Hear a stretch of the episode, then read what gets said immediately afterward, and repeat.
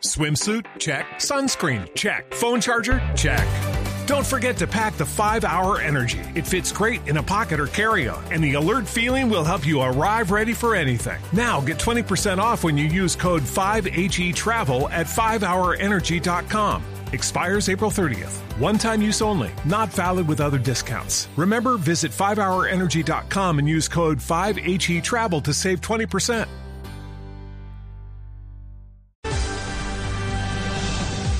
Radio, la nueva alternativa. Hoy en Blue Radio. ¿Qué tal amigos de Blue Radio? Soy Giovanotti. O hay algunas personas que me dicen Carlos Caldero. O hay otros que me dicen Juan Diego Alvira. O Eduard Porras desde la localidad de Kennedy. Y quiero invitarlos esta noche a las 10 a Bla Bla Blue. Porque estaré con ustedes con el novedoso formato de comedia a domicilio. Llamen a la familia y la sientan en la sala de la casa que esta noche el show corre por cuenta mía. Porque yo sí tengo una varita mágica. ya lo saben, desde las 10 de la noche, aquí en Bla Bla Blue. ¿Qué qué? Bla Bla Blue. Porque ahora te escuchamos en la radio. Blue Radio y bluradio.com. La nueva alternativa. ¿Qué se requiere para una buena conversación? Un buen tema, un buen ambiente, buenos interlocutores, preguntarles a los que saben y dejar que todos expresen su opinión. Cada noche encontraremos los ingredientes necesarios para las mejores conversaciones en Bla Bla Blue. La manera ideal de terminar el día y comenzar uno nuevo. Aquí comienza Bla Bla Blue. Conversaciones para gente despierta. En vivo, desde sus respectivas casas. Bla Bla Blue. Mauricio Quintero. Y ahora con ustedes. María Macausland. Buenas noches a todos, feliz jueves. ¿Cómo están? Mauro, ¿cómo estás? Bien, divinamente, divinamente. El programa de hoy va a estar muy chévere y estoy muy, muy feliz de estar aquí con usted, María. Total, el programa va a estar buenísimo como siempre. Vamos de lunes a jueves de 10 de la noche a 1 de la mañana. Y hoy en la primera hora, ya saben que los jueves son de comedia a domicilio. Les tenemos a Giovanotti, que me dicen que ya está aquí, que ya está listo. Ya está acá, ya está acá, ya está listo, ya está listo, ya está listo. Giovanotti, María y oyentes, y hoy cerramos este especial eh, de Semana Santa de Halloween en Bla Bla Boo con un jueves de numeral TVT. Jueves para recordar. jueves para recordar.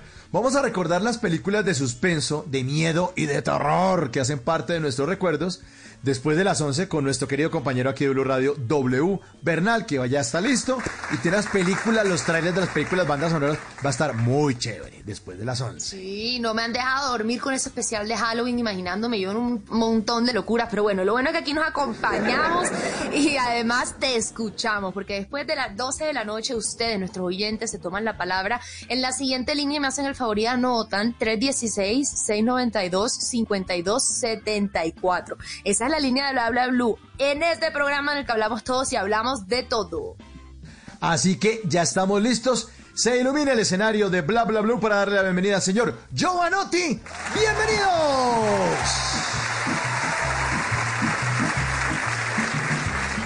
¿Qué más? Buenas noches. Oiga, hoy les voy a hablar- Esta historia empieza con un gringo quedándose en mi casa. Ah, en Neiva, la casa que está en Neiva. Se quedaron en mi casa un poco de gringos. Y salió un gringo y dijo, ¡Oye, Giovanotti! Ese pan que me dejaste en el baño estaba muy duro. ¿Qué qué? ¿El qué? Dijo, el pan que me dejaste. Yo, ay, este gringo se hartó el estropajo. ¡Uy! Y uno se pone a mirar, no tiene mucha vaina rara en, en- en el baño. Mire, mi esposa tiene cultivo de champús. Sí, porque tiene champú de guayaba, champú de guanábana, champú de papaya. Yo entro al baño, yo no sé si bañarme o hacerme un jugo. En serio. Hay muchas formas como uno reacciona cuando abre la ducha y se mete. Está el orgásmico, que es el que usted entra y se mete y hace...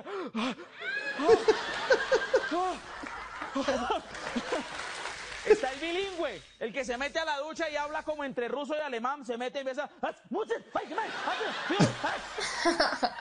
Está el poseído, el que parece que lo poseyera un espíritu extraño porque se mete a la ducha y empieza... ¿Cómo era que la mamá entra? Uy, de parte de Dios, de parte del diablo, ¿qué es esto? Los baños de ahora, mire, afloran el instinto femenino de nosotros. Porque uno se mete al baño y uno, como esas duchitas son todas delicadas, que caen goteantes sobre tu cuerpo, se penetra en lo más profundo de tus poros. Uno de hombre se cree como en un comercial de champú porque uno, I feel". Hoy en día los baños son delicados. Antes no. Antes no sé si ustedes se acuerden, pero el tanque quedaba encima de la ducha.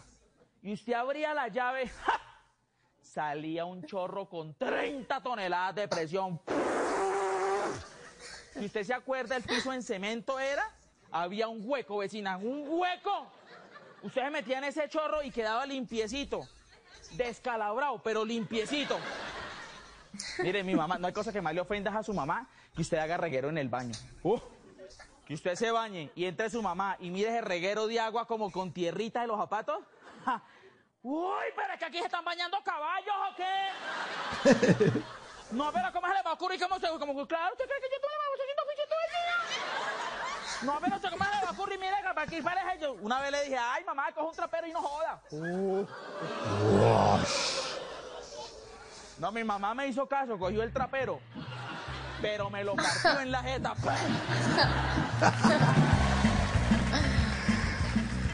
Bienvenido, Giovanotti, buenas noches. Hey chicos, ¿cómo están? Bien, hombre, ¿y usted? ¿Cómo va? Hermanito, muy bien, hermano, gracias a Dios, muy bien. Aquí contento de, de estar eh, escuchándolos a ustedes, de saludarlos, de estar por primera vez en este espacio acompañándolos. Pues súper bienvenido además porque los jueves eh, empieza como a entrar el fin de semana, así que eh, ponerle un poquito de comedia hace que se sienta más. Y además yo creo que eh, nunca, me atrevo a decir que nunca habíamos tenido en un, en un solo invitado tantos invitados. Aquí tenemos a Carlos Calero, tenemos a Eduard Porras, a Peñalosa, a Petro, hasta Shakira. Yo no sé ni por dónde empezar. Yo sí, yo sí tengo que decir que de mi favorito es Carlos Calero. ¿Cómo es posible que te parezcas tanto? Sí, además igualito. Igualito, Pues le- no lo puedo creer. Le preguntamos a 100 colombianos cuál es el presentador favorito de las amas de casa. Las respuestas están en nuestro tablero. ¡Vamos a jugar! A jugar, claro. Ay, no, impresionante. Oiga, tantos personajes, tantos personajes. Y por ahí le veis que una, una locución suya es que presidente de Asohueco. Dice que Asociación de Humoristas Especializados en Comedia, Asohueco. Que tiene un pliego de peticiones. ¿De dónde saca tanta vaina Giovanotti? Asohueco, ese no me lo ve. Ah, Asohueco. Sí, sí, hermano, pues aprovechando la semana de la semana de protestas, exigí al gobierno también que pusieran sus ojos sobre nosotros, sobre los humoristas, porque es que nos ha tocado muy duro, hermano. Usted que, Claro. eh, Mauricio, usted más que nadie lo sabe que ya en estas épocas de pandemia ya ni siquiera shows salen. Ahorita dice que No. auto show. Imagínese. Sí, claro. Eso es muy, muy duro para uno. Digamos, en mi caso, cuando yo contaba chistes malos, me tiraban tomates. Pero ahora en un auto show me tiran son radiadores, llantas, de todo. Qué peligro, lo descabezan. ¿Y ya le ha tocado auto show? ¿Le ha tocado auto show? Sí, sí, mira que sí, mira que sí. Sí, pero es que, hermano, es que el contacto con el público y, y eso es como lo más chévere al final que la foto con la gente. Pero ahora eso con ese tapabocas, eso es muy maluco. Yo creería que eh, estamos nosotros más que cualquier otro esperando que se reactive otra vez toda la economía, los teatros. O como ya activaron las iglesias, pues que hagamos show en una iglesia. Que nos reciban en alguna parte, pero que nos reciban. Sí, sí, claro, claro, porque como ya aprobaron las, las misas también, entonces como que conjuguen las dos cosas. Un show de humor realizado por un cura. Ay, sí nos falta, se ser. llena la iglesia.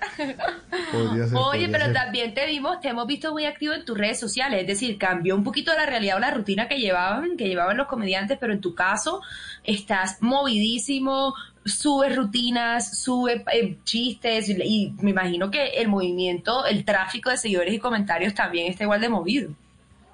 Pues mira que sí, sabes que sí. Eh, yo pienso que la cuarentena para mí fue maravillosa. La pandemia para mí fue maravillosa porque, porque me permitió explorar otro, otro campo de acción como eran las redes sociales y que además a la par con, con mi trabajo como, como humorista, pues también me permitió esta pandemia poder mostrar otra faceta, porque la gente poco conocía mi faceta como imitador. Entonces Claro. aproveché para, para empezar a sacar muchos personajes, imitaciones, otros personajes inéditos, pero fue una muy bonita experiencia y, y yo en ese momento estoy encantado y que ojalá siga el aislamiento. Todo el, El mundo en la casa que eso. no. Que no, que como, no, que la- no. o como dice la alcaldesa, el de ahora no es más aislamiento preventivo ni aislamiento sectorizado. Ahora viene el nuevo aislamiento Plus Pro Max. No. Ay, ay, ay, ay, ¿qué tal esa cantidad de voces? Pero, ¿cómo? Mire, son las 10 de la noche, 26 minutos. Eh, eh, vamos a hacer el eh, cambio a Eduard Porras, el ojo de la noche. A ver, señor, muy buenas noches. ¿Qué está ocurriendo? Buenas noches, Mauricio. Ay, no, no puede ser. No, no puede ser. No, Buenas no puede noches, ser. Mauricio. Ese es en efecto, nos encontramos en estos momentos, adivinen desde qué localidad. ¿Desde cuál? A ver, ¿cuál? ¿Cuál? Desde la localidad de Kennedy. Sí, no sale de allá. Estamos desde la localidad de Kennedy haciendo un repaso por la inseguridad capitalina. Nos han contado, entre otras cosas, que los ladrones en Bogotá están madrugando más que los carniceros. Habitantes de la localidad de Kennedy nos dicen que ya los ladrones madrugan desde las tres y media de la mañana a atracar. Lo bueno es que a las 7 de la noche ya están cansaditos y se van a dormir temprano. Ay, Por favor, maravilla. Yo, yo necesito que tú nos expliques cómo haces para parecerte tanto a alguien. Por un segundo me confundí y todo. Pensé que habían puesto un audio de verdad de Barporras y luego, iba- o sea, es muy, muy igualito. ¿Cuánto Sí, es tiempo lo estudias? ¿Te vuelves así un acosador que no te le despega de Eduard Porras, que lo sigues? ¿Cómo, ¿Cómo es el proceso? Pues mira que una vez tuvimos a Eduard Porras en entrevista y lo primero que me dijo Eduard Porras fue, primero quiero aclararle que yo no vivo en Kennedy y no me queda cerquita. Pero sí, sí, es un trabajo. Hay voces que son mucho más difíciles que otras. Hay, hay voces que salen en, en un momento eh, como sin mucho estudio, sin mucha preparación, pero hay otras que sí se complican un poco, como por ejemplo para uno de hombre imitar a una mujer, pues es mucho más complicado. Entonces ya es un trabajo, y yo siempre lo he dicho, es un trabajo mucho más de oído que de garganta.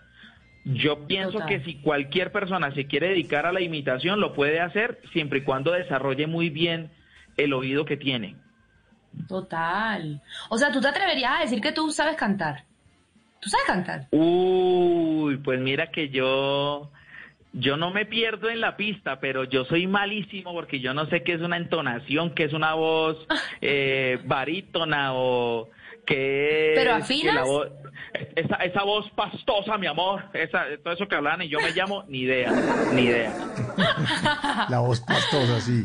La Sí, Pero es muy difícil para uno poder identificar eso. O imagínate uno poder mirar a un, un tipo como, como Camilo, el, el, no- el esposo de Baluna, que uno lo mira Ajá. con esa pinta de macho alfa y que el man salga y diga, yo no sé de poesía ni de filosofía.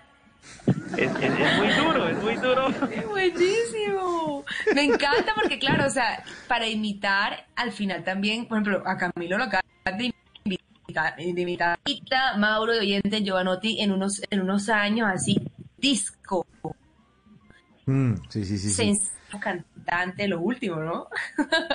Ahí, se- ahí se está Yo cortando puedo María, pero... ofrecerte una vida muy interesante, pero depende para ti que es interesante. ¡Qué oso! Me hacen ustedes. No, sigue, sigue, sigue, sigue. El coro, el coro, el coro. Si estás pensando en discotecas, carros y diamantes, entonces puede que para ti sea insignificante. No es vida de rico. No, eso me hagan cantar. bien, bien, bien, bien. Vale, vale, vale. Vale, vale. Oiga, Giovanotti, pero usted tiene que haber sido la pesadilla de todos los profesores en su colegio, ¿no? Pues mira que más o menos porque acá sí a todos los imitaba. Yo a, a la profesora de ética, a la profesora de agropecuarias, que yo estudiaba en el gimnasio campestre INEM Julián Motasalas. Colegio ¿Qué es público, el INEM, el INEM, Colegio Público Sí, de. Neiva, de Neiva. Que entre Ajá, otras cosas sí, tengo sí, que decirlo, no, yo soy de Neiva. Lo que pasa es que la gente escucha Giovanotti y se imagina que es un man de Noruega o me miran así y creen que soy italiano. Pero no, yo soy de Neiva. O sea, cara italiano que tiene usted. Sí, sí, mira que sí, Claro. hay gente que me dice, where are you from, where are you from? Giovanotti. From Neiva. Giovanotti. From Nueva York. Giovanotti, Mm. Giovanotti. Sí, Buonasera, Giovanotti. yo era, yo era pues indisciplinado, sí como recochero, como fastidiosito, como piquiñoso, pero me iba muy bien académicamente, entonces esa era la rabia de los profesores. De hecho, esta es la fecha que yo me encuentro más de un profesor que me que me acusó de allá en unidad docente para que me apuntaran en el observador del alumno por canzón y me ven ahora y me dicen, ah, yo sí decía que este muchacho era para grandes cosas. Ahí sí, Ahora todos los sí. profesores que se la montaste, mejor dicho, los fans. Mm. Oiga, Giovanotti, entonces el escenario es 100% suyo, son las 10 de la noche, 31 minutos, para que nos hable precisamente de los colegios Giovanotti en este jueves de comedia a domicilio en Bla Bla Blue. A mí, miren, no hay algo más desagradable en este mundo que el bullying, ¿sí o no, muchachos? Eso es muy... ay, eh, eh. El bullying yo no lo puedo tolerar. A mí en el colegio me decían lunar de fufa. A mí me crearon un trauma con eso. Pero es que yo ahorita yo no cobro por show, yo cobro por el rato, que es distinto. No, en serio, hay que lunar de... Y a mí el trauma me lo creó González. Porque todos nosotros tenemos ese mismo amigo que siempre a todo quiere sacarle chiste, que ay, ay, ay, el chistazo, ay, ay, el burletero. Y es de los que contesta con doble sentido. Es de los que contesta con doble sentido lo que sea que usted le diga. Yo llegaba donde González le decía, hola, cójame una bola. ¿Qué es eso? Ese es grosero, se la cojo primero. ¿Qué es eso? Bueno, ese es guache, se la cojo cuando agache. Ya no más. Le decía, ya no más, se la cojo por atrás. No. Le decía, ya no moleste, ¿por qué no coge este? Ya, ya, ya, ya, ya. Ya, hombre. Ay, González. Pero mira que el bullying no era solamente a los estudiantes, también era profesores, porque yo sé que a usted les tocó alguna vez. Cuando el profesor hacía los exámenes difíciles, uy, vecina, uy, uno haciendo ese, ese examen, uno, uno así, uy, ay, ¿qué haremos con los europeos que no tienen acento? Pues, ay. Y uno así en ese examen no le pasaban esa hoja y uno decía, uy, no, yo, yo no sé nada de eso, pero justo cuando el profesor lo volteaba a mirar, usted se las daba inteligente que sí sabía usted.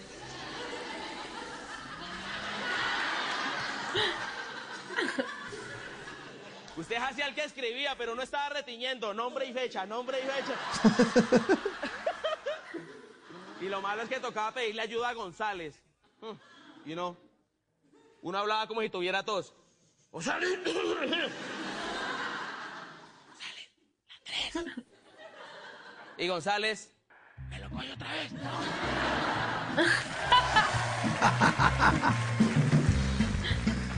Ay, ay, ay. Oiga, Giovanotti, ¿y González sí existió o no? Eh, sí, sí, claro, González existe, González es un parcero, eh, se llama Héctor, Héctor González, y, y es, es el único amigo que me quedó del colegio, de cuando yo estudiaba en el INEM, y esta es la fecha que nos acordamos, y el man es el, el, el prototipo hermano, el shark, el tiburón, mono, ojiverde, eh, adicto al ejercicio desde chino, eh, él era el mejor en matemáticas, era el mejor en fútbol, y yo ahí, ahí como el pez rémora mirando a ver qué dejaba regado ahí. y, y nos hicimos muy buenos amigos, esta es la fecha que todavía nos hablamos. Él, además que yo lo conservo como amigo porque eh, es el único amigo que tengo por fuera del país, entonces yo digo, no, yo tengo un amigo en Dubai, tengo un amigo en Mm. Alemania. Ah. y, Es y sí González, sí González. El legendario González. ¿Y en qué momento usted, Giovanotti, se dio cuenta de que esa mamadera de gallo del colegio podría convertirse en su profesión y empezar a, a elaborar ya eh, productos de humor que usted dice, oye, esto, pagan por esto, venga, hagámosle, hagámosle. Sí, sí, sí, sí.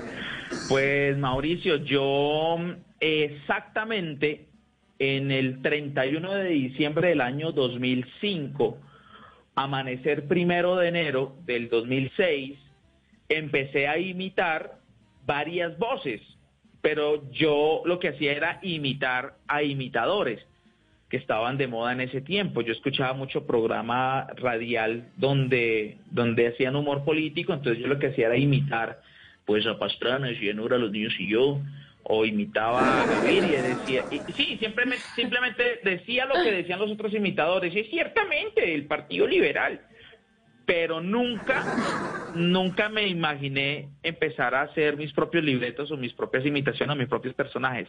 Fue ahí donde empecé a pasar propuestas en varias emisoras de la ciudad de Neiva, una emisora local me dio la oportunidad, eh, me llamaron y, miraron todo mi talento artístico, miraron todo ese garbo para la comedia y me dijeron, hermano, dedíquese a otra cosa. Así que esto no es lo ¡Ay, no! no, no, mentiras. No, sí me dieron la oportunidad, me dieron la oportunidad y ahí fue donde empecé. Exactamente el 16 de enero del año 2006 empecé a hacer humor en radio. Yo era, me daban cinco minuticos em, al final del programa. Yo me acuerdo que yo, y de hecho todavía lo conservo, yo eh, hacía los libretos a mano, cruzaba la calle, sacaba fotocopia, me gastaba 100 pesos diarios en fotocopias para fotocopiar esos libretos, se los pasaba a mis compañeros y ellos sabían qué preguntar y yo sabía qué responder. Muchas veces no tenía esos mismos 100 pesos y, y un gran amigo que se llama Norberto Castaño Huitrago en Neiva me daba 100 pesos, 200 pesos, no me daba mucho porque me daba era lo de las, de las fotocopias cosa que valoro hoy y se lo agradezco muchísimo porque yo no tenía forma de imprimir ni tampoco sabía digitar mucho en el computador. Entonces, si me está escuchando hoy Norbertico, eh, muchas gracias por esos 100 pesitos que me daba diarios para sacar las fotocopias de los libretos que yo hacía. Ay, Norbertico, gracias. Más amigos como Norbertico, por favor, mi gente. Por favor, como mínimo un Norbertico. Que, ojalá hoy en día cambie esos 100 pesitos por 100 millones. No sé, de pronto. sí, pues esos 100 pesitos de las fotocopias, después en el 2013, cuando el señor aquí en cuestión se ganó los cuentachistes de Sábado Felices, se multiplicaron. Cuente, por favor, cómo fue decir que se ganó. Pues imagínate, yo empecé en Sábados Felices, programa al que yo le agradezco enormemente, estoy eh, y estaré siempre eternamente agradecido porque es la ventana que tuve yo al mundo, que, que gente de Costa Rica, vecina, gente de Nicaragua, imagínese escribiéndole al tonto y dice, ay, te estoy viendo, y yo en Neiva, allá, guardadito, y me escribían desde por allá tan lejos, gracias a vos, felices, empecé en el año 2009, y mira, esto casi ninguna persona lo sabe, 2009 empecé, no me gané ni un programa, 2010 no me gané ni un programa, en el 2011 ya llegué yo con toda la energía, tampoco me gané ni un programa, nada, nada, nada, te lo juro, te lo juro. Y, y, yo viviendo en Neiva, entonces llegaba a Bogotá, eh, tratando de poder acomodarme como con lo que me daban con los viáticos, nos daban además el hotel. Para mí era un sueño, para mí era, era pues un sueño hecho realidad porque llegara al lugar donde tú miras a tus, a, tus figuras, a, tus eh, puntos de referencia. Entonces llegar y estar en la misma cafetería charlando con Peter Albeiro, charlando con, con Hassam, con varios humoristas, con Polilla, eh, bueno, quisiera nombrarlos a todos, pero sé que no alcanzamos y estar ahí compartiendo con ellos, pues yo me sentía como en la película Los Vengadores cuando Spider-Man llega y mira todo el combo, así. Eso fue el 2000, 2009, 2010. Ya en el 2013 yo dije, aquí fue. yo también es que Wow. ya me estoy dando, me estoy dando mucha garra, ya no puede ser así, que yo venga y venga y venga y no gane nada. Siempre me quedaba, quedaba, quedaba era devolver porque nunca quedaba de nada. Y en el 2013 empecé como en, como en With Lucky Land slots, you can get lucky just about anywhere. Dearly beloved, we are gathered here today to. Has anyone seen the bride and groom? Sorry, sorry, we're here. We were getting lucky in the limo and we lost track of time. No, Lucky Land Casino, with cash prizes that add up quicker than a guest registry. In that case, I pronounce you lucky. Play for free at LuckyLandSlots.com. Daily bonuses are waiting. No purchase necessary. Void where prohibited by law. 18 plus. Terms and conditions apply. See website for details. febrero, ¡pum! gané. Cuatro programas seguidos. Llegué campeón hasta, hasta junio, julio, ganando, gané ocho programas y medio. ¿Y cómo Porque el- hizo? el ul- la experiencia el ya. No, mira que fue como que le cogí el tiro, le cogí el tiro a la Ajá. vuelta y yo dije, ah, es que por aquí es la vueltica. Y gané eh, esos ocho programas hasta junio y tuve de junio hasta diciembre para poder preparar la rutina de la final de Sábados Felices. La final en donde me convertí en el primer ganador y de hecho yo lo digo aquí, lo digo orgullosamente, que yo en Sábados Felices tengo el récord del haber ganado por primera vez 100 millones de pesos eh, por encima de cualquier otro concursante alguna vez. Fui el primero, mejor dicho. Fui el primero en, en haber ganado plata. Aplauso, Dios mío, o sea, ¿qué tal? Claro, Qué bárbaro, bien 100 merecidísimo. millones de pesos. Te, te lo juro que yo miré, cuando recibí, cuando recibí el cheque, eh, me dijeron, bueno, tú ganaste, ta, ta, ta, ta, ta, ta. Salí, esto lo recuerdo muchísimo, salí de, del set de grabación y quien me estaba esperando ahí, me estaba eh, eh, esperando con los brazos abiertos, es el parcerito Peter Albeiro, que me abrazó, me miró a los ojos y me dijo, marica, ganó, ganó, felicitaciones, parcero, me abrazó durísimo, subí al segundo piso, me metí ahí en un closet, llamé a mi mamita, llamé a toda mi familia y les conté la buena no. noticia. Y no te imaginas, o sea, yo estaba feliz, mi mamá también estaba súper contenta, pero quien estaba más feliz en ese momento era el gerente del banco al que le debía toda esa cantidad de plata. Porque estaba endeudado hasta la madre, ¿viste? Pues mire, mire cómo, mire cómo es la historia, ¿no? De, de Héctor González, del parcero montador, de Norberto Castaño, el otro, el amigo que le, que le da los 100 pesos. Pues de todos ellos también seguramente salieron tantas líneas como en esta rutina. En este jueves de comedia a domicilio, aquí está Giovanotti en Bla Bla Blue. Oigan, le cuento que estoy buscando colegio para mis hijos y me di cuenta de algo que los profesores y las profesoras de antes son muy distintas a las de ahora. Antes eran viejitas, eh, salían así, una les decía, profe, camina, vamos a bailar. Las de ahorita no. Ya no. Antes las profesoras infundían respeto. La profesora de religión, yo me acuerdo. Uy, la de religión. Loca esa hijo de madre, y era así. Ojo, le brincaba un ojo. Y nos organizaba todos en el patio central. Y salíamos todos dizque, a tomar. ¿Ustedes tomaron distancia alguna vez? Le dijeron, tomen distancia, ¿sí acuerdan? ¿Y ¿Le hicieron revisión de piojos también? Ay, no son tan finos tampoco. No, no, yo me acuerdo cuando mi mamá me iba a matricular. Haciendo fila, empezaba mi mamá con la cantaleta susurrada. Eso era así. Yo ahí sentadito y ella, mire los sacrificios que le toca hacer a uno. Ahora no es que pierda el año, ¿no? Ya hubiera querido yo tener un colegio así. Mire, y usted así tirándose las cosas, cuide los cuadernos, hasta que ya me cansaba yo. Ay, mamá, deje tanto milladera también. Usted ni siquiera está pagando nada, todo lo paga mi papá, que es la jeta también. Así tocaba. Ay, pero hoy- en día las mamás, hoy en día las mamás, ay, ponen a los niños en colegio campestre. Porque el colegio público es muy peligroso. Dicen, ay, cálmese Donald Trump, ay. Y va uno a ver y estudiaron en el centro docente de Nuestra Señora del Divino Potrero. Todos. Y son todas gomelitas, mandan a los hijos a estudiar por allá a las afueras, les dan 5 mil para la lonchera y 40 mil de peaje, se lo juro.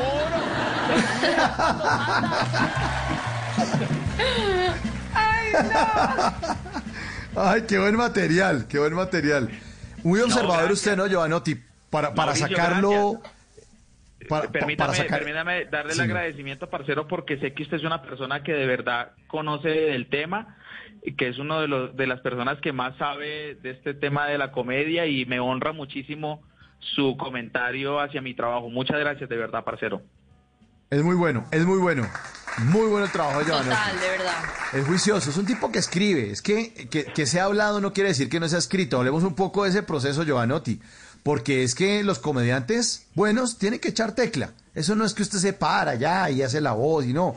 Le toca sentarse frente al computador a darle. Hasta que llega y empieza a afinar la, la pluma y llega al apunte que funciona, ¿no? Sí, sí, sí, así es. Eh, yo soy, y lo he repetido en miles de entrevistas, que yo soy un loco enamorado totalmente de los trancones de Bogotá. Yo vivo feliz porque son mis momentos de terapia y de mayor generación de contenido creativo. Yo me voy en mi tranconcito, yo muchas veces me falta trancón para todo lo que estoy pensando. Llego a veces al parqueadero y, y me quedo ahí todavía botando corriente respecto a alguna idea. Es eh, yo organizo más o menos una rutina, miro el miro el tema, de ahí del tema que vaya, por ejemplo, dame un tema, eh, María, dame un tema cualquiera. Un tema cualquiera. Se, acaba de acabar la cuarentena, se acaba de acabar, todo el mundo puede salir. Ok, entonces yo empiezo a desgranar. Miro, se acabó de acabar la cuarentena, entonces ¿quiénes son los que más, los que están más felices? Eh, los esposos que ya retorna la suegra a la casa de ella están más felices. Están más felices los dueños de los moteles porque por fin se le va a llenar esa vuelta, porque ni modo de ni, ni- ni modo de reinventarse uno en un motel, porque pues uno antes había visto eh, restaurantes que se volvieron fruber, pero ni modo que un motel uno va a llegar allá, regáleme mil de guayaba. No, eso ya, eso no se puede ver. Entonces, con esta nueva reactivación, eh, yo creería que los más contentos, aunque bueno, los más molestos con esto son los que venden alcohol, porque ya que se ponen a hacer con esa vuelta, quedan ahí engañados, imagínense. Justo que hoy a usted le haya llegado un container lleno de alcohol y tapabocas y diga el presidente, hasta hoy fue la cuarentena. Ay, no. Entonces ahí, ahí voy, voy como uniendo muchas cosas y lo que más le gusta a la gente es como mirar en otros contextos eh, una situación como, como esta, la de la cuarentena. Entonces, cómo se puede vivir una cuarentena un artista como Jesse Uribe, cómo puede vivir una cuarentena eh, un periodista y así es lo que yo voto corriente. Tengo una cantidad de notas de audio en mi celular que después me pongo a escucharlas, saco los apunticos y luego sí a digitar en el computador para que nunca se Claro. Eso es un trabajo muy, muy complicado, muy complicado. Y eh, uno tiene que tener la agendita al lado y el celular y notas de voz y guarde y después se siente uno a tejer material y a unir un pedazo con el otro, probar y eso. sí, sí, sí, pero, pero, es, eh, pero es una cosa que yo le aplaudo a usted, Giovanotti, es la persistencia, porque fíjense la historia suya. Usted arranca el 31 de diciembre de 2005, amanece el 1 de enero, mama gallo, pero mire, Basados Felices, 2009, y nos contaba de una forma divertida, nada, 2010, Sí. nada, 11, 12, 13, porque es que esto, esto no es DMG, uno no se vuelve bueno en tres meses, ni le dan plata en tres meses. Sí, eso, eso es dándole, dándole, dándole y siendo persistente y, y puliendo el material. Claro. Y esto es una bien. invitación para los oyentes que tal vez están en estos momentos en un proceso, y cualquiera que sea, sea de estudio, sea de cosa. trabajo, compañeros y compañeras que nos están escuchando. Uy, eso me sonó como muy compañeros y compañeras, eh, parceros y parceras, que nos están escuchando aquí en Blue. Miren, lo que Ajá. sea que ustedes estén haciendo en este momento, cualquier cosa que ustedes crean tal vez que, que eso no es lo de ustedes, no importa, aprovechenlo, sáquenle el jugo a lo que sea que estén haciendo, que les prometo y les doy mi palabra que eso que ustedes están haciendo ahora en un futuro les va a servir para lo que sea su propósito de vida. Mire que a mí y un, un gran amigo que yo tengo en Neiva, que se llama Sonny Roberto Fierro, que es Repollito Show, que hoy está pasando por un quebranto de salud, el cual espero que se recupere. El Repollito Show es un payaso muy conocido en Neiva, yo era payaso. Y él me dijo en ese tiempo, cuando yo, cuando yo como intenté desistir de ser payaso porque me avergonzaba un poco, Mm, Pues porque yo estaba en la juventud, 15 años, las fiesticas de 15 de mis compañeras, y pues yo siendo payaso, para mí no era algo que me diera altura. Y él me dijo unas palabras que son muy sabias, me dijo, eh, Nipi, porque mi nombre de payaso era Nipi Nipi. Me dijo, Nipi, si usted hace reír a un niño, usted puede hacer reír a cualquier persona, porque la risa del niño es sincera. Yo en esos momentos no lo Wow. comprendía, pero hoy lo comprendo y me ha servido muchísimo, así que gracias, Repollito. Eso, Wow, ¿qué muchas gracias. tal? Buena frase esa. Buena frase Sí. Si los usted niños son hace reír sinceros, a un niño. Mauricio. Mauricio, Sí, los sí, niños sí. son muy sinceros. Si, si tú te paras eh, frente a 10 niños y si eres aburridor, los niños se paran, ¡ay, aburridor, vámonos! Sí, eso van diciendo de frente, total, se ponen a llorar, Sí. sáquenme de aquí. U- Ustedes que son adultos es que se aguantan aquí un tipo ahí media hora dando lora y hablando aquí en radio, pero los niños se paran Ay, no, quedó preparado. Ay, qué maravilla. Sí, no. Yo a todas estas lo que me pregunto es si después de haber pasado por todos estos años y ganarse ese gran cheque en Sábados Felices y por lo bien que le está yendo, que si le pagó a Norbertico o no. Ese poco de plata que le prestó.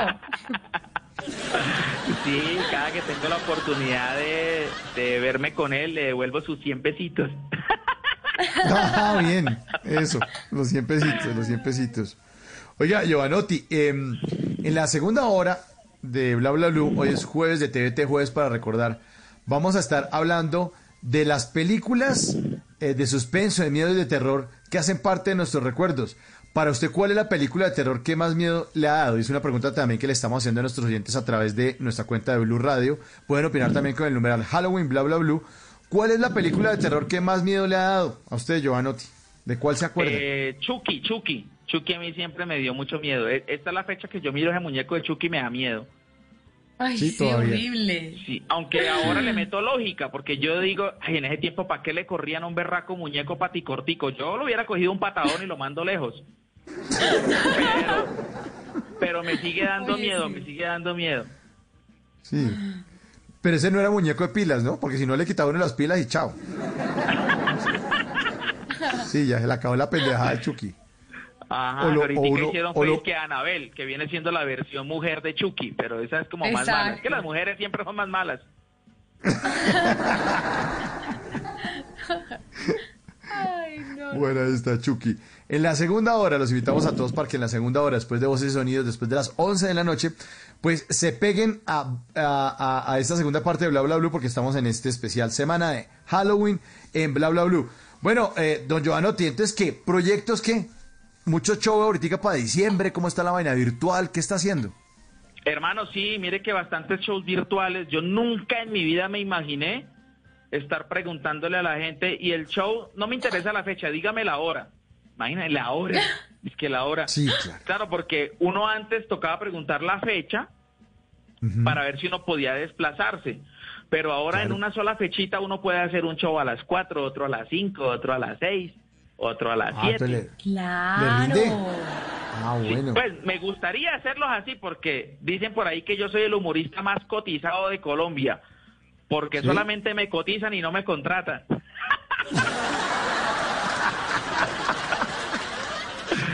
Pero sí, sí, afortunadamente, afortunadamente eh, en los shows virtuales, también en mi página web que es www.giovanotti.com. No sé si ustedes me autorizan o si, si puedo decir que tengo un show ahí colgado en mi página para que ustedes accedan y lo puedan ver cuantas veces quieran. ¿Sí puedo decir? Pues sí, Ah, si pues. quiere dígalo, si quiere dígalo entonces, Ya lo está bien, dijo, autorizado. Ah, ok. Ahí en giovanotti.com entren y tengo un show para que ustedes miren cuantas veces quieran en cualquier dispositivo desde la comodidad de su hogar y es un show familiar para que lo miren en compañía de niños y en compañía de su esposa, de su moza, si quiere siéntala ahí al lado. ¿Y, y, y qué tipo de humor? ¿Hay humor político o hay humor de cuál? ¿Humor de la vida cotidiana? ¿De todo? Sí, stand-up. ¿O qué tenemos? Stand-up. Y mira que eso fue un, vide- un, un show que grabé en el Teatro Astor Plaza, que fue el primer show de stand-up comedy en el mundo donde el público decidía el rumbo de la historia. Yo a la gente la ponía a votar. Entonces, digamos, tú vas en tu rutina, Mauricio, y llegas a un punto eh, en donde le paras, detienes la rutina y dices, bueno, ¿qué quieren que suceda aquí? Eh, ¿Que mi esposa me desbloquee el celular o que no me desbloquee el celular? Entonces Wow. la gente ahí, en vivo, en vivo, la gente del público, mediante las historias de Instagram en la encuesta, votaba. Entonces, que le desbloquearan el celular a Giovanotti. Y yo seguía mi historia ahí contando como si me hubieran desbloqueado eso. el celular. Y eso es lo que van a mirar ahí en giovanotti.com. Sí, fue, fue un experimento que quisimos hacer basado Muy en bacano. un, en un capítulo de, de Black Mirror que Sí. se llama Bandersnatch, creo que se llama, Sí. eh, donde la gente elegía qué querían que hiciera el protagonista. Entonces yo lo apliqué porque eso no es que se me hubiera ocurrido a mí que, ay, Giovanotti está patentando eso. No, no, no. No, no. Yo lo miré ahí en Netflix y lo apliqué a mi show en teatro y a la gente le gustó pues porque porque hay un momento donde yo estoy hablando con el novio de mi mamá, donde estoy hablando con el novio de mi mamá, un viejito, y yo le digo al viejito, no, no, no, no, váyase aquí a la casa. Y el viejito, no, yo quiero quedarme. Y le pongo a la gente a decidir, ¿qué quieren que pase con el viejito? ¿Que se quede ahí en la casa hablando conmigo o que se vaya? Y entonces es un ejercicio interesante y bacano que resultó. ¡Qué Ese es el show que se llama! ¿Usted qué haría, verdad? Ese es el que se llama ¿Usted qué haría? Este, usted Sí. qué haría exactamente, sí señor, ese es el que presentamos en el Teatro Astor Plaza y tengo que decir que eh, fue un show con venta de boletería y la única que terminó agotada fue mi mamá repartiendo los volantes.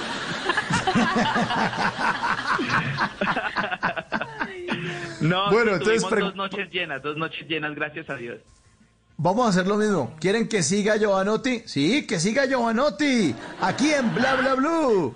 Jueves de comedia a domicilio. Oiga, ¿ustedes sabían que en Dubái es delito, ojo, en Dubái es delito besarse en la calle? Eh, párale bola a eso. Yo una vez fui a Dubái y cogí a mi acompañante y empecé yo... Ojo, le brillé esas calzas, yo... Me decía, ay, no, no, no, yo, pero ¿por qué? Venga, que es la adrenalina, nos van a meter a la cárcel. Yo, ay, que no, que no, yo, pero, venga, pero ¿por qué le tiene miedo? Yo, no, que soy su primo, no joda. Besarse en la calle tiene sus complicaciones, en Dubái o en Colombia. En Dubái porque lo multan. Y aquí en Colombia porque nos falta el gamín que lo ve uno besándose con la novia y dice, ¡págale pieza! Los besos en la historia han sido muy representativos y yo no entiendo por qué tanta vaina con los besos. Tan fácil que me... Piquito.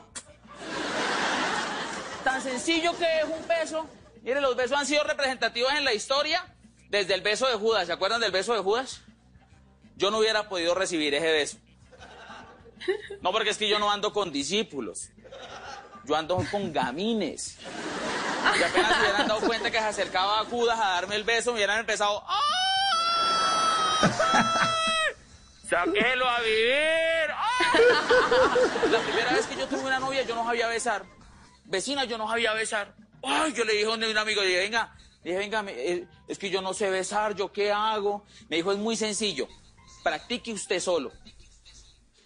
Yo le dije, no, yo practico todos los días yo solo, pero yo digo, ¿cómo? ¿Cómo hago? Dijo, usted frente a un espejo, bobo, bese, usted chupe la jeta, ahí solo frente al espejo. Y yo, ay, pero ¿por qué no me dijo antes? Dijo, ¿por qué? Luego ya se va a besar con su novia. Yo le dije, no, porque llevo todos estos días practicando con un perro. ¿Por qué no me...?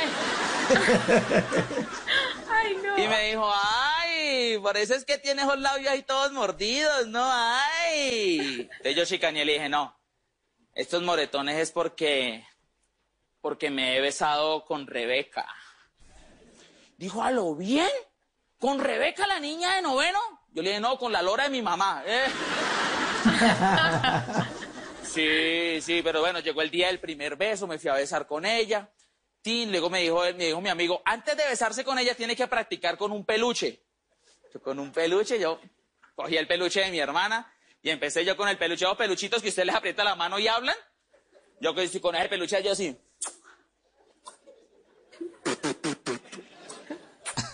Y chúpele ese tal peluche, yo. Cuando le apreté mucho la mano y el peluche dijo, I love you. Yo, ¿Cómo sería la emoción mía que yo le decía, sí, yo también, yo también?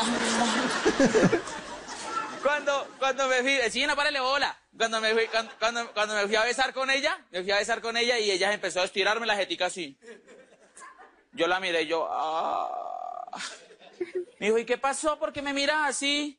Yo le dije, no, porque es que el peluche en el que practiqué no tenía bigote. Y "Uy".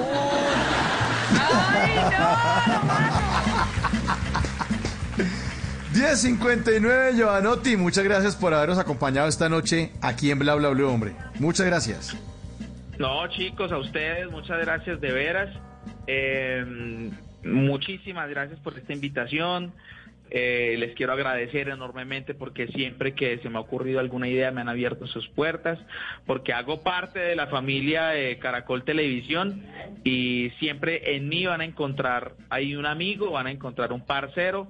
Eh, casi no presto plata ni sirvo de fiador, pero sí doy palmadita en la espalda. y porfa, si quieren Bueno. encontrar más cositas mías, que me sigan ahí en arroba peretantico. Pere tantico, sí, señor. Sí, Pere Pere Tantico. Entre Arroba Pere Maluma Tantico. y yo tenemos más de 76 millones de seguidores.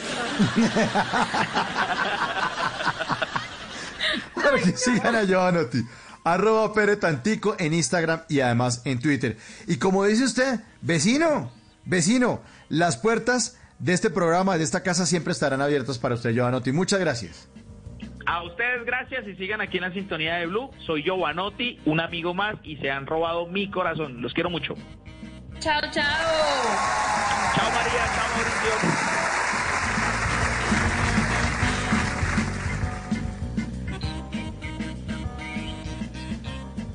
Después de voces y sonidos, venimos con el Halloween especial, semana de Halloween en Bla Bla Blue.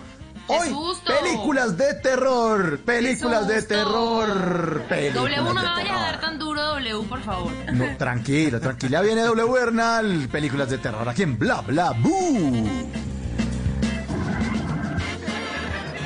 En las noches la única que no se cansa es la lengua. Por eso, de lunes a jueves a las 10 de la noche empieza Bla Bla Blue con invitados de lujo. Soy Lorna Cepeda. Yo soy Diego Verdaguer. Les habla Consuelo Les habla el chef Jorge Raúl. Hola, soy Carolina Cuervo. la reina de la música popular. Yo soy Adriana Lucía. Yo soy Tato de Evia. Blue, vamos a echar entonces el pote y el Con petaco. buena música, con historias que merecen ser contadas, con expertos en esos temas que desde nuestra casa tanto nos inquietan y con las llamadas de los oyentes que quieran hacer parte de este espacio de conversaciones para gente despierta. Bla Bla Blue, de 10 de la noche a 1 de la mañana. Bla Bla Blue, con María Macausla, Simón Hernández y Mauricio Quintero. Bla Bla Blue, porque ahora te escuchamos en la radio. Voces y sonidos de Colombia y el mundo en Blue Radio y bluradio.com, porque la verdad es de todos. Ya son las 11 de la noche y dos minutos. Soy Javier Segura y esta es una actualización de las noticias más importantes de Colombia y el mundo en Blue Radio. El bloque Martín Caballero de las FARC manifestaron que nunca han sido narcotraficantes ni violadores y que están dispuestos a decidir toda la verdad ante la JEP. José Luis Portus. Buenas noches, pues a través de un comunicado público, el bloque Martín Caballero, también conocido como el bloque Caribe de las FARC, manifestaron su intención de decir toda la verdad del conflicto ante la JEP y dijeron que no son ni secuestradores ni violadores ni narcotraficantes. Ese grupo guerrillero que hizo presencia en varias zonas de la costa atlántica colombiana como los montes de María Bolívar, La Guajira, Cesar y Magdalena, manifestaron que están en total disposición de decir la verdad y aclarar todos los hechos relacionados con el conflicto armado en los que estuvieron involucrados. El bloque Martín Caballero argumentó que no fueron nunca narcotraficantes ni violadores, sino que su paso por el conflicto fueron un grupo insurgente. Gracias, José Luis. 11 de la noche y tres minutos. La Procuraduría abrió pliego de cargos contra tres exalcaldes locales de Cartagena por presuntamente no dar trámite a denuncias de ocupación de terrenos de Bajamar en Playa Blanca. Dali Orozco. Según el Ministerio Público, los tres exalcaldes de la localidad Uro en Cartagena que ocuparon este cargo entre 2016 y 2019 no habrían tramitado 66 procesos de restitución de bienes de uso público reportados desde el año 2016 por la Dirección General Marítima en los que se denunciaba la construcción irregular en estos terrenos de Bajamar en Playa Blanca. Por otro lado, en Cartagena, el gobierno nacional autorizó que a partir del mes de noviembre se realicen bodas, congresos y eventos académicos para más de 50 personas. 11 de la noche y tres minutos en Betania, Antioquia. Hay, hay, alerta porque en una sola finca cafetera encontraron nueve recolectores con coronavirus y están a la espera de otros 10 resultados. Las autoridades instalaron una carpa con servicios médicos para aislarlos y evitar que se contagie más gente. Valentina Herrera.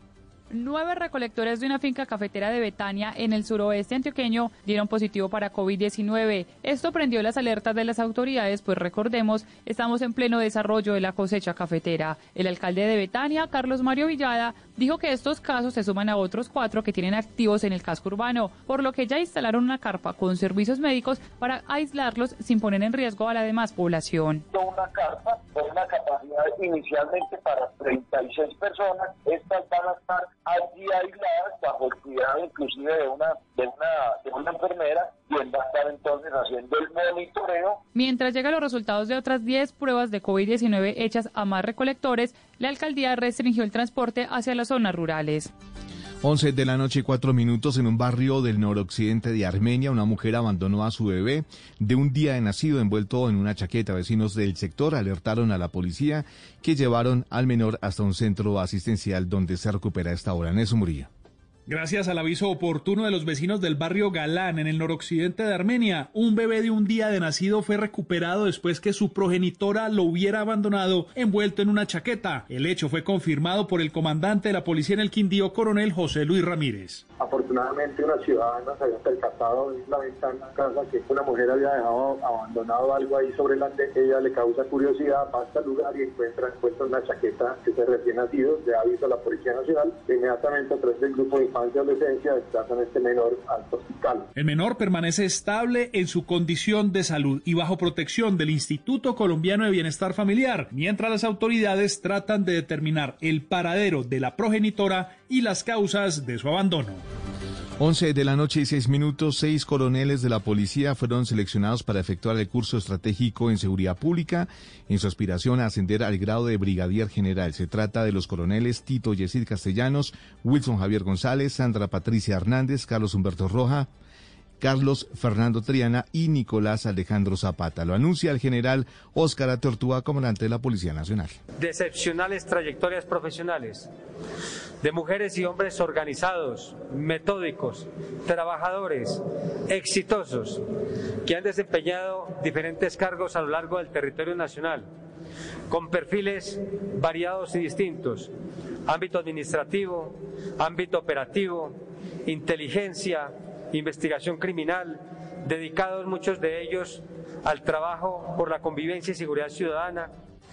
Noticias contra reloj en Blue Radio. Y cuando ya son las 11 de la noche y 6 minutos, la noticia en desarrollo, la magistrada Patricia Linares, presidenta de la JEP, en entrevista con el periodista Yamid Ahmad, dijo que no es admisible que un poder público le señale a otro cómo debe actuar, que debe decidir y cuál es el alcance de las funciones. En este caso, dice la magistrada, que no les digan cuáles son las personas que se deben someter a la JEP y cuáles son las sanciones a imponer. Esto a propósito de las últimas palabras del presidente Iván Duque. La cifra, el grupo EPM obtuvo ingresos por 14,1 billones de pesos al tercer trimestre del 2020, lo que representa un crecimiento del 6%. Y seguimos atentos eh, de los casi mil policías que llegarán a Bogotá en las próximas semanas para reforzar la seguridad en la capital. Esos uniformados se distribuirán en las diferentes localidades y tendrán equipos y vehículos para patrullaje, informó la alcaldesa Claudia López. La ampliación de estas y otras noticias en blurradio.com y en Twitter, arroba blurradioco. Sigan disfrutando de Bla Bla Blue, conversaciones para gente despierta. El mundo nos está dando una oportunidad para transformarnos, evolucionar la forma de trabajar, de compartir y hasta de celebrar. Con valentía enfrentaremos la realidad de una forma diferente, porque transformarse es la nueva alternativa. Blue Radio. La fórmula es sencilla. Relato. Se está esperando a Cuesta. Buena pelota. Le meten desde atrás. Pero de para el primero. Más relato. Va a cobrar Colombia. Pelota arriba, arriba, arriba. Va Jerry, Jerry, cabeza. Más relato. Nadie lo puede parar. Distribuye juego para aquí para Roger Martínez. Aguanta Roger. Se ve el segundo. Más relato. Radio Eliminatoria tiene la fórmula para que estés con el fútbol. Blue Radio presenta este sábado desde las 5 y 30 de la tarde Millonarios Nacional y a las 8 Cali Tolima y el domingo desde las 3 y 30 Cúcuta Junior. La fórmula es sencilla. Comentarios. Mostramos en la previa, es un equipo que presiona mucho la salida del rival. Más comentarios. Entendió que tenía camino para recorrer y para disparar. Blue Radio, Radio Eliminatoria, calentando para los partidos de nuestra selección Colombia. Blue Radio, la nueva alternativa. Estás escuchando Blue Radio. Es un buen momento para dejar volar tu imaginación con un buen libro o con esa película que tanto querías ver. Es tiempo de cuidarnos y querernos. Banco Popular. Hoy se puede. Siempre se puede.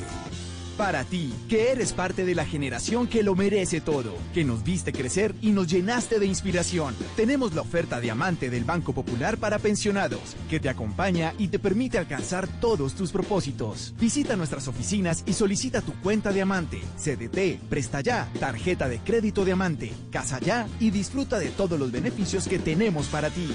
Banco Popular. Hoy se puede, siempre se puede. Somos Grupo Aval. Vigilado Superintendencia Financiera de Colombia. Si es humor. No, ministra, más bien, eh, ¿tiene estatutos para esta nueva extensión del aislamiento selectivo en Colombia? Si suben las cosas, abra, toque y se queda. Co- ¿Cómo? Perdón, perdón. ¿Cómo? Si ¿Qué? suben los casos, habrá toque de queda. Ah. Si es opinión, Desmenuzando la encuesta, ¿quién gana y quién pierde en este pool de, de Inbamer, como lo lee usted en este momento? Yo creo que la, la conclusión más grande es que la caída del presidente Duque después de haber subido en la encuesta en hace cuatro, seis, cinco meses había subido 30 puntos. La pandemia cogió al presidente en el punto más bajo con solo 23 puntos de favorabilidad, pero lo subió muy rápidamente a más de 50. Sin embargo, ya perdió 20 de esos 30 puntos. Voz Populi, de lunes a viernes desde las 4 de la tarde. Si es opinión y humor, está en Blue Radio, la nueva alternativa. Inicia la cuenta regresiva. They would love to see a guy like Sleepy Joe Biden who has no clue what the hell he's doing. Estados Unidos vivirá una de las elecciones más importantes de su historia. Everybody knows who Donald Trump is. We choose hope over fear. And maybe most importantly of all, truth over lies. Martes 3 de noviembre. Mañanas Blue, cuando Colombia está al aire desde Washington, con las noticias, los personajes y las entrevistas en el epicentro del acontecer mundial. Cobertura exclusiva. Elecciones Estados Unidos. This is the most important election in the history of our country. Blue Radio, la nueva alternativa. En las noches la única que no se cansa es la lengua.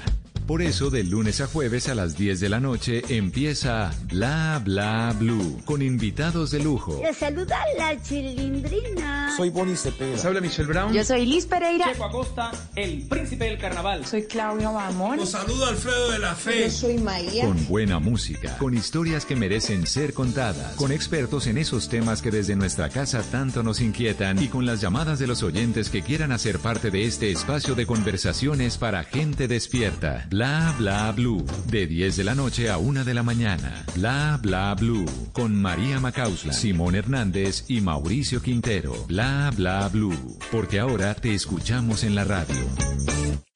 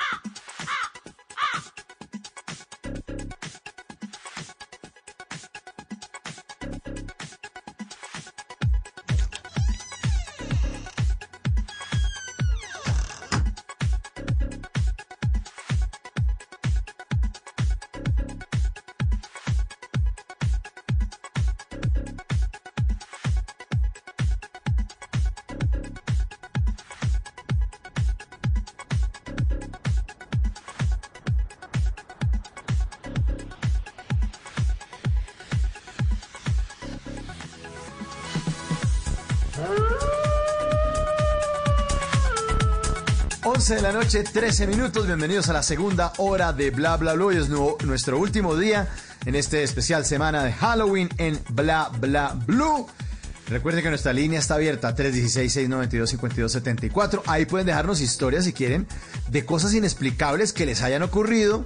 Eh, pueden dejar mensajes de texto, mensajitos de voz. Y después de la noche, pues, de las 12 de la noche, recibimos las llamadas de todos ustedes. 316-692-5274. Bienvenidos a este último día de el especial vamos a hablar de películas de terror.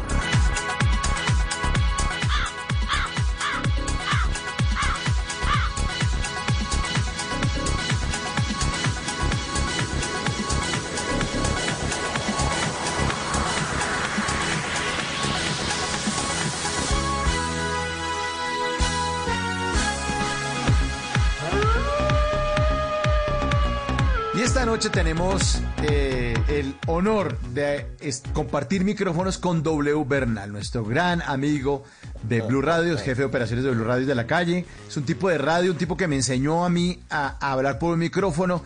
Papito, siéntese bien, no me haga tantos baches y por eso le tengo un cariño enorme y por eso siempre será un placer estar al lado W. W, buenas noches, bienvenido. Habla, habla, Blue.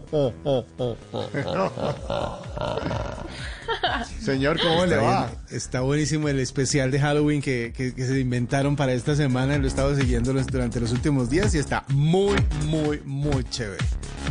Y vamos a cerrarlo con usted, W. Exactamente, vamos a ver si nos da miedito esta noche, miedito. Sí me acordé, ustedes no se acuerdan de esa serie que, que era Chiquilladas, ¿se acuerdan?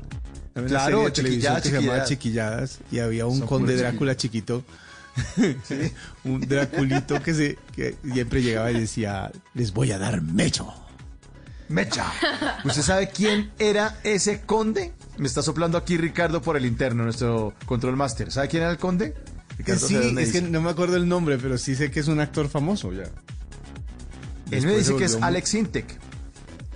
Ah, no, no, no, Alex Intec no es él, ¿no? no, no, ese no, es Alex ah, Intec, bueno. Alex Intec era, era el gordito, era el gordito de, la, de la misma pandilla de chiquilladas que siempre eh, y estaba enamorado de, enamorado de Lucerito, creo que pues toda Latinoamérica estaba enamorada de Lucerito, pero, pero sí, Alex Intec era el gordito, no, ese era otro, era otro, pero no me acuerdo el nombre, pero sí sé que después se volvió también un actor muy, muy famoso. Pero bueno, nos estamos desviando del tema, pero igual vamos a darles mello esta noche.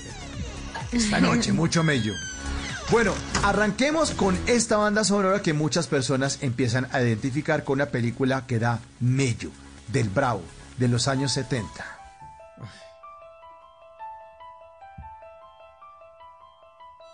Ya María empieza No, ya, ya. a dilatar Ya pupilas. me cambió la cara. Esto se, va a pon- Exacto. esto se va a poner bravo. Tubular Bells se llama esta, esta melodía, porque no es una canción, aquí no canta nadie, es la banda sonora de El Exorcista, una película de 1973. W. Vea, esta película eh, yo creo que ha aterrorizado a varias generaciones porque tiene una particularidad y es que siempre, eh, cada, cada determinado tiempo la repiten, la renuevan, le hacen una nueva versión, le agregan escenas que Claro. supuestamente no tenían. Obviamente la mejoran con efectos especiales modernos que no se tenían en 1973. Pero cuando usted ve la original se da cuenta de que en realidad podía causar terror a cualquier generación. Empezando porque el tema siempre que tiene que ver con el demonio, con las posesiones demoníacas, siempre llama la atención porque es algo que ha, se ha- pasado de generación en generación. Digamos que muchas veces hay algunos tipos de terror como las transformaciones de los hombres lobo, por ejemplo, que a esta altura ya no dan miedo. Pero cuando se habla del, mal, del maligno, del demonio, del patas, de Satanás, del, de, de- de- de la bestia, siempre hay, un, hay algo interno que se despierta. Y ese miedo lo exploró bastante bien William eh, Friedkin en la película El Exorcista. Yo creo que mm, Linda Blair era una niña muy pequeña en la época en la que se grabó esa película y a ella no le contaban de qué se trataba justamente porque pues no querían traumatizarla, ¿no? No querían que ella se, se, se- Oye, se sí, ¿cómo cuenta- harían? Le- simplemente le decían, usted actúe ahí, retuérzase, no sé, así más o menos. ¿o qué? Dice, dice la leyenda, pues, cuenta la leyenda, que para ella todo, que para ella todo fue un juego, que para ella, ella le estaban, le estaban como, guiando dentro del, tion- del guion diciéndole que era, estaban jugando y estaban haciendo un juego, una, una parte muy elaborada de un juego, y se divertían mucho en el set. Y había una doble que era tenía la misma estatura y la misma complexión física de Linda Blair a la que maquillaban a la hora de hacer los, las escenas del demonio. Obviamente era adulta, la, la- la doble era una, una mujer adulta, pero que tenía la misma estatura y el misma, la misma Con complexión textura, claro. Exactamente. Y pues bajo el maquillaje parecían idénticas. Eh, a Linda la maquillaron un par de veces, pero le decían que era, que era un juego que estaban jugando. Y obviamente muchos años después ella vio la película y se dio cuenta de la dimensión de lo que ella había hecho. Creo que la escena más chocante de la película, si ustedes la vieron, es una escena en donde ella, transformada en, en el demonio que, que la poseía, toma un crucifijo con el cual están tratando de hacerle el exorcismo y Sí. empieza a, a clavárselo como, como si se estuviera masturbando con él. Eso, eso ha chocado a muchas generaciones, por- obviamente por las implicaciones religiosas que eso, que eso tenía. Eh, y por las, eh, las creencias de esa época, obviamente, imagínense si a esta altura todavía uno siente como un escalofrío cuando piensa en eso, imagínense lo verlo en una película. Así que por eso esta película yo creo que es de las más duras y de las más fuertes. Si tienen ganas de no dormir por lo menos una semana, pónganla esta noche. Se las recomiendo.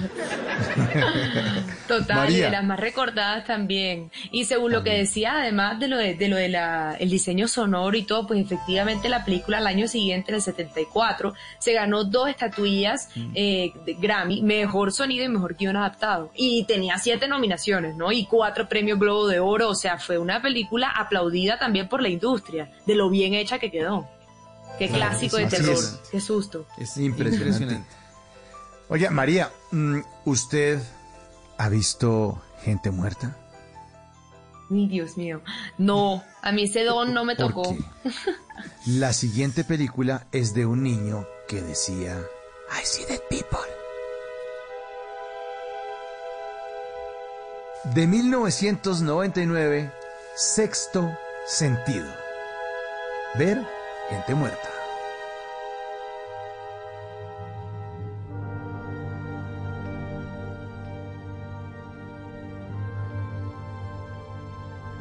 Esta película también fue dura, dura. Ya han pasado Uy, durísima, ese 21 años. desenlace, Dios mío. Es, es el twist, es la vuelta de, de- de Sí. hoja más, yo creo que más, más inesperada en la historia del cine. Porque mucha gente dice después, ay, sí, yo me he dado cuenta desde antes. Oye, era obvio, obviamente era eso, obvio. obviamente no era cierto, nadie la vio venir. Y, y yo creo que ese, ese eh, el director, eh, nunca he sabido pronunciar bien el nombre de M. Night Cha- Cham- Chambalaya, como se llame. Él, él siempre, es que no me acuerdo, no sé cómo se pronuncia. Pero esa, esa película yo creo que fue la que, lo, la que le dio tanta oportunidad de hacer otras bastante regulares. Pero en realidad en esta sí mostró pues el lado, ese lado eh, para jugar con la, con la cabeza de la gente, con la cabeza de los espectadores. Mm, Realmente la actuación de Hailey Joel Osment es impresionante porque realmente es un niño que se ve muy afectado por lo que le sucede y le pasa eso, que supuestamente ve gente muerta y la ve porque después descubren que están buscándolo a él para que les ayude a finalizar algún tema que hayan dejado pendiente. Ese tema también de la psicosis, de, la, de, de lo que tiene uno en la cabeza, de la posibilidad de eh, morir dejando asuntos pendientes y que por eso se quedan fantasmas y, presencias eh, después de que una persona muere, es lo que explotan en esta película. Y justamente eh, Bruce Willis, siendo el psicólogo de un niño traumado, ya adulto, cuando lo visita y se da cuenta de que no pudo hacerle desaparecer esos fantasmas de la cabeza y termina disparándole, es como el, el inicio de la película. Y cuando se encuentra con el personaje de, de, de Hailey Joel, pues es cuando uno empieza a entender qué tanto puede traumar a alguien esa supuesta presencia o ese supuesto contacto con fantasmas. Entonces, claro, al final de la historia, cuando se da ese giro, que ya veo a, Ma- a- a María comiéndose las uñas otra vez, Exacto, estoy aquí tapando la boca como acordándome de todo eso, Dios mío. y la frase, ¿no? La frase que se volvió icónica en el cine, el I see dead Total. people, veo gente Veo muerta. gente muerta. No, y los memes también han sido buenos, ¿no? Después de este Ah, tiempo. buenísimo. Veo gente pendeja. Claro, pero la verdad la actuación de él, del niñito, del protagonista, es impecable. Tenía Oye, y es- 11 y- añitos, 11 añitos cuando hizo eso y lo nominaron a los premios Oscar por su actuación. ¿no? Qué triste Dice que, que, el casting que- fue bravo, ¿no? Que el casting Sí, fue claro. larguísimo. ¿no? y- y ¿Cómo así? ¿Cómo así que fue larguísimo? Porque, los, porque tenían que escoger el niño, y que presentaron como 11 mil niños, pues. Y hasta que llegaron a él, dijeron, y él, y él, él, es él. eh, él ya había estado en otra película en la que él, él fue, él, si ustedes no, se no, no lo recuerdan de pronto, el más pequeñito fue el hijo de Forrest Gump. Él era el que estaba, cuando, cuando Forrest Ah. Gump llega a la casa de su amada Ginny y descubre que es mamá y que tiene un hijo, ese hijo es este actor, es Hailey Joel Osment. Y desde ahí Hasta se veía la como, desayuno. como ese, como ese pegue que tenía, porque con solo tres frasecitas y su carita inocente, le, como, se, como que se identificó mucho con, con un hijo de Forrest Gump, como podría ser un hijo de Forrest Gump. Y obviamente de ahí en adelante se volvió en una de las grandes estrellas infantiles. Pero siempre pasa que después de un papel tan grande como por ejemplo el que hizo este niño en sexto sentido, hasta ahí llegan. Porque Sí, es insuperable. Como hace otros papeles muy buenos, pero es insuperable porque esto fue No, un éxito. de- además, exacto, fue un éxito mundial. Recaudó más o menos como eh, 670 millones de dólares en todo el mundo. Fue una barbaridad. Sí, claro. Y además, pues. Es una de mis puso- favoritas, esa de terror. Puso a este director bueno. como uno de los grandes de ese tipo de películas, como de suspenso, como de historias extrañas, como de cosas raras. Pero realmente ninguna otra película de él llegó al nivel que tuvo el sexto sentido y su I see the people. María, Ajá. cuando usted se baña, su ducha de cuál es? ¿De las que tiene cortina, de las que tiene puerta de vidrio? No, mi Oiga, vida, está, yo está bien que la estamos en, horario para adultos, pero, pero con las preguntas, Mauricio. Porque la siguiente película. Porque la Sí, yo siguiente película. Porque la siguiente película. Mi, la mía es de vidrio, yo no corro ese riesgo. Pero igual pueden abrir el vidrio. Y le puede pasar. yo lo veo. O romper, romper lo que sea. o romperlo. Ahí sí se mete una cortada peor. Bueno, hablemos de psicosis. Un clásico de este tipo de cine, el cine terror. Psicosis.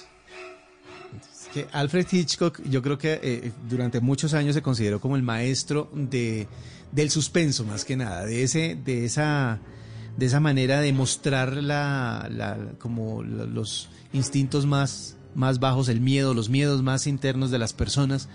Eh, y a veces lo ponía de una manera bastante gráfica, como hizo en, en esta película, en Psicosis. La, la escena eh, en blanco y negro más aterradora del, cine creo que se da en esta película, porque a pesar de que no se ve como actualmente muy gráfica la violencia, mucha sangre rodando por todas partes, cabezas cayendo, miembros cayendo, etcétera, etcétera, en esta escena únicamente con el grito de la protagonista, con eh, la imagen de una sangre que no se veía de color rojo, sino obviamente gris oscura, casi negra, yéndose por el, por el desagüe, pues yo creo que traumó a muchísima gente.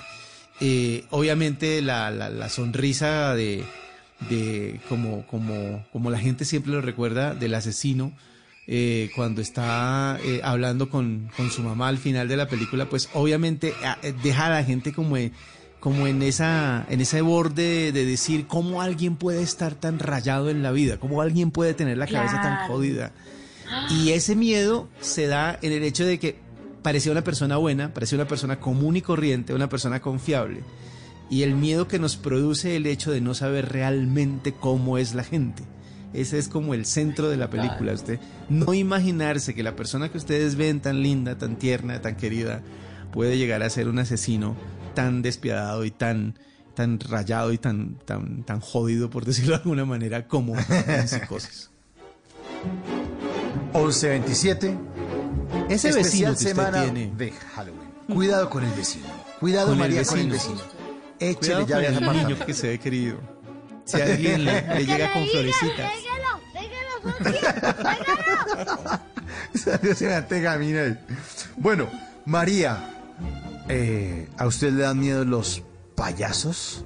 ¿Le tiene miedo a los payasos? Cuando eres niño, Mm, puede ser, Piensas que depende de mundo cuál me gira vas a traer. Piensas que siempre te van a cuidar y proteger. Pero un día te das cuenta de que eso no es cierto. Un niño que va caminando por la calle, su barquito de papel se lo lleva la corriente del agua porque llovió muchísimo. Se mete por una alcantarilla.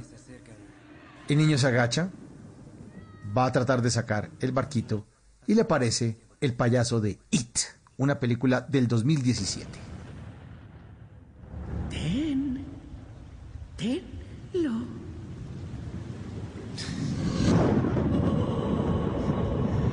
Creo que una, una generación entera de personas le tienen miedo a los payasos por culpa de esa película.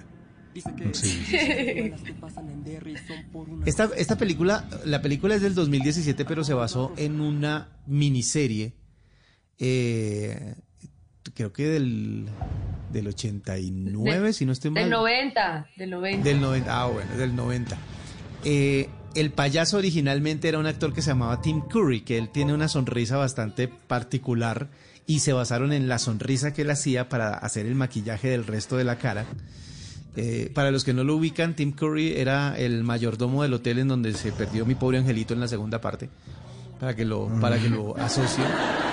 Eh, y, y- y en, en esa película él hacía el papel de ese, esa cosa, por eso se llamaba It, como eso, eh, que estaba como atrayendo a niños para poder eh, llevárselos al interior de las alcantarillas. Bueno, la- la- la- eran dos episodios realmente que se transmitieron en televisión en los Estados Unidos y obviamente causó tanto, tanta fuerza, o sea, tuvo tanta fuerza y causó tanta polémica por el payaso en sí, que obviamente eh, yo me imagino que el gremio de payasos tuvo que protestar en algún punto porque yo me imagino que muchos niños...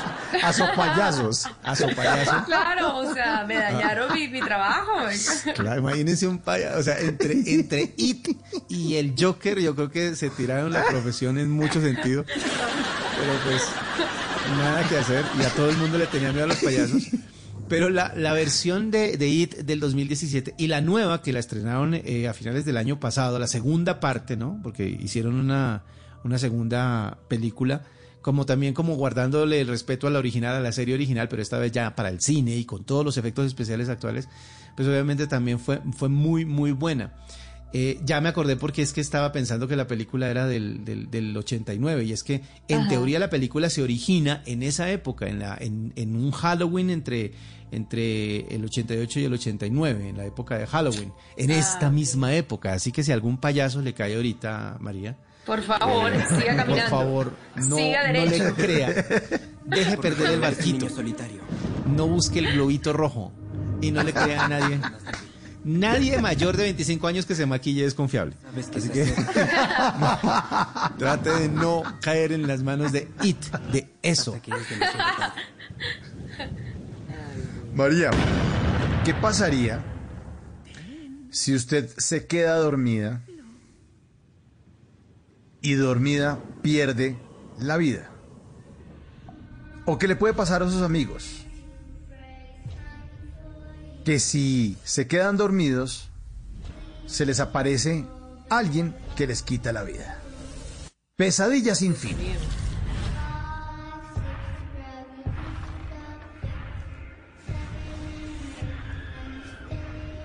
Música tan horrible. Hay algo que, hay algo en, la- en- en los niños, en la forma en que los niños se refieren a, al- a cosas que no entienden, que yo no sé por qué aterroriza a los adultos. En este caso, en Pesadilla sin fin, ese cantico, esa ronda infantil, cantada así como de una manera como medio de susurro, despacio, lenta, y cantada por niños, yo no sé por qué le, le, les- le, le hacía erizar los pelos a todos los adultos. Más adelante yo creo que vamos a hablar de otra película en donde la voz de una niña que decía They're here, aquí están, también causaba como terror, pero eso es de otra película. Esa, esta ronda pertenece a esa película de, de Wes Craven que se llama Pesadilla sin fin, que, caus- que, que fue el inicio de una serie de películas que de hecho todavía se producen. Todavía hay películas con ese personaje, con el personaje de Freddy Krueger, que es un personaje al que supuestamente uno, un grupo de, de adultos de un pueblo, como él es eh, una persona indeseada en ese pueblo, lo terminan matando y lo terminan quemando, o sea, lo encierran en una casa y lo queman. pero pues obviamente él después de eh, cuando está muriendo jura vengarse y regresa para atormentar a los hijos de los que lo ah, ah, mataron en sus pesadillas. Por eso se llama Pesadillas sin Uy. fin. Y es, explora ese miedo que tenemos todos de no poder despertarnos de una pesadilla, de estar en medio No, de una pesadilla horrible. y no tener la posibilidad de despertarse. Y no solo eso, sino que como decía Mauricio, es mortal y uno muere en el sueño, pero también muere en la vida real. En la- Así que si esta noche cuando vayan ustedes a dormirse, más, a- más tardecito, No, eso está de la de mañana, No, no, no, no. si llegan a soñar feos, si llegan a soñar con un señor un poco quemado, él con manitas largas, no le van a pedir que le rasque la espalda porque lo que va a querer es no dejarlo despertar. No, no voy a poder dormir por su culpa. No, es que este es programa para gente despierta, entonces no se quede dormido porque le sale Freddy Krueger y ¡tin! Claro. Pero ¿qué pasaría, María, si usted se fuera con un grupo de amigos y de amigas a un bosque y llevara una cámara de video o con el celular empezaran a grabar cosas que pasan ahí? Sí, eso le pasó a la gente del proyecto de la bruja de Blair.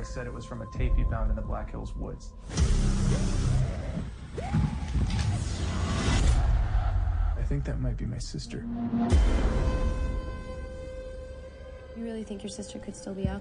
Creo que es el moco más famoso en la historia del cine. Y estoy hablando literalmente de un moco. De un moco. Porque Es se verdad. graba desde abajo. Y la escena más famosa y, y es una de las que más recuerda a la gente es la de una mujer desesperada en un bosque diciendo que las cosas están muy muy mal, que ella no sabe si va a sobrevivir, que seguramente no va a sobrevivir y que está grabando eso para que quede como el como la el testigo, el testimonio de que les sí. pasó algo muy malo Eh, y ella se filma de abajo hacia arriba con una linterna y está llorando obviamente y pues digamos que no son solo lágrimas lo que sale de, su cuerpo y obviamente se ve todo eso en, la película, pero ellos, ellos, eh, eh, el productor de la película, el director o los directores de la película lo que hicieron fue jugar también con el tema del falso documental. Eh, el mito de un grupo de gente que se pierde tratando de localizar a un mito que se llama la bruja de Blair y que ah, nunca la encuentran, de hecho, pero y ellos se pierden en el bosque. Muchos años después lo que se encuentran son las cintas de lo que alcanzaron a grabar y, y la y el todo lo que lo que se lo que parece ser natural en la película lo asusta a uno. Y es más asustante saber que los directores decidieron hacer una técnica bastante extraña a la hora de grabar y era que se dedicaron a aterrorizar a los actores. Se dedicaron justamente ¿Cómo así? ¿Cómo así? Claro, ellos, ellos sabían, o sea, los actores sabían que estaban en, en una película de terror, pero bueno, listo, llegaban y decían, bueno, cortemos ya, hasta mañana, dejemos aquí, nos vamos a acampar acá, pues obviamente la película se graba en un bosque, entonces vamos a acampar y aquí nos quedábamos hasta mañana, entonces los dejaban a todos en una, en una tienda y los dejaban con unas cámaras o sea, como, como con algunas cámaras adentro de la tienda para ver las reacciones. Esas tomas que se ven en la película que parecen como en visión nocturna, las hicieron así. Y cuando estaban dormidos empezaban a sacudirle la tienda, hacían ruidos, les tiraban cosas, eh, la- pasaban sombras alrededor de la tienda para que ellos se asustaran y los gritos son reales y se dedicaron a hacerlo justamente para grabar reacciones reales de los actores. Obviamente pues ellos habían firmado ya un contrato en donde decían que pues, tenían que someterse a los a las necesidades o a las exigencias de los directores y pues obviamente esto clasificaba dentro de eso y, y quedaron bastante traumados pero lo que a nadie le gustó fue el final de la película porque a la larga nunca pa- nunca pasa nada o sea todo el tiempo están asustándose, asustándose, asustándose, pero ni encuentran a la bruja, ni se define qué pasó con, eh, eh, con los eh, campistas, con los eh, que supuestamente estaban haciendo el, el eh, documental. Y al final pues quedó como en el aire el tema, como buscando una segunda parte que alguna vez dijeron que se iba a dar. Yo realmente nunca supe si se hizo o no. Eh, la conclusión sí. de la bruja de Blair. Pero fue tan mala que como que nadie habló de eso. Y al Pasó final de la historia quedó como Pero- una muy buena película, muy barata de hecho, que recaudó Eso te iba a dinero. decir. Rompió récord de ser la película más rentable de la historia porque no les costó nada hacerla y recaudaron un montón. Sí, no tuvieron que gastar en efectos de sonido, por ejemplo, porque los gritos eran de verdad. De Pobrecito, verdad. porque la traumatizada fue de verdad. Ay, Claro, exact- exactamente. Se asustaron María. mucho los del proyecto de la bruja de Blair. ¿Usted qué va a hacer el segundo viernes de noviembre? El segundo viernes de noviembre, no sé por qué me vas a asustar ahora también. Porque el segundo viernes de noviembre es viernes 13. Ay, Dios mío.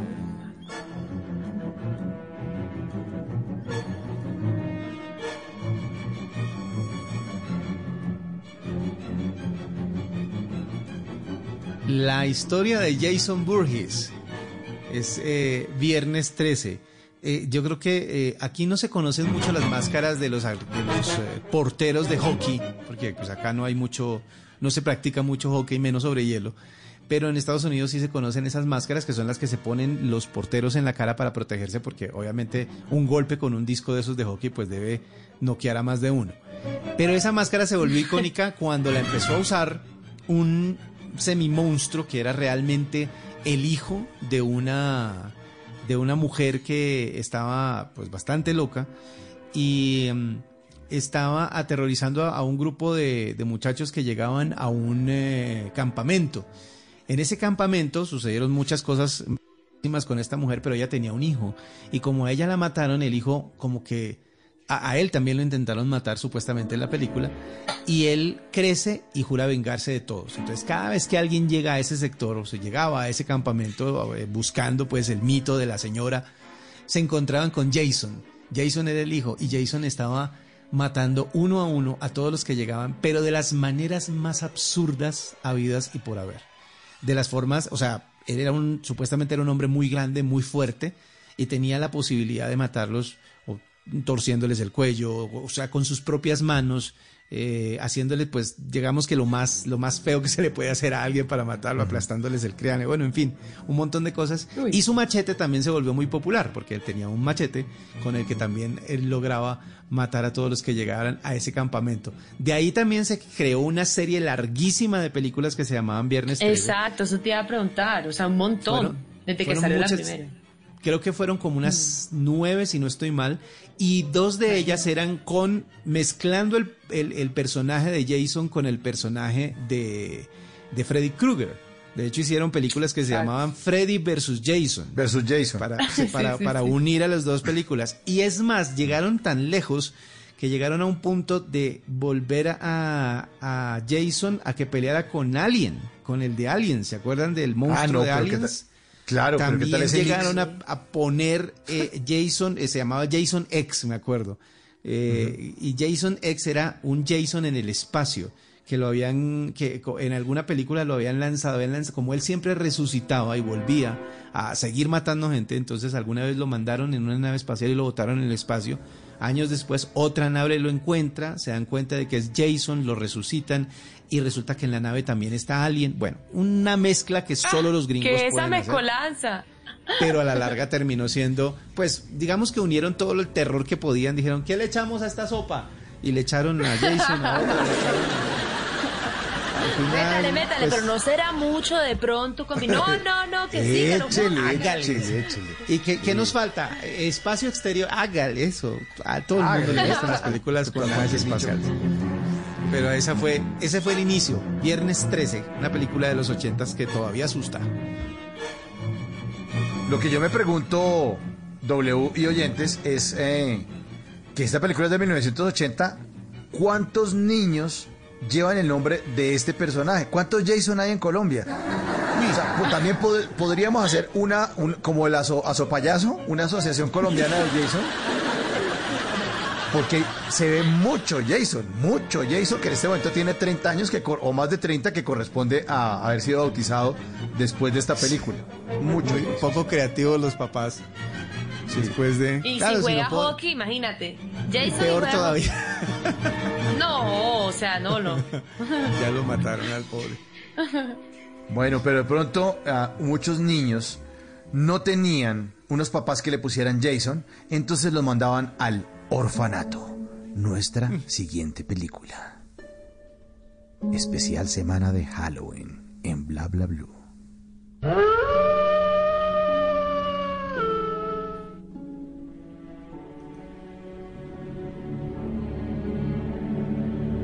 Esta sí va a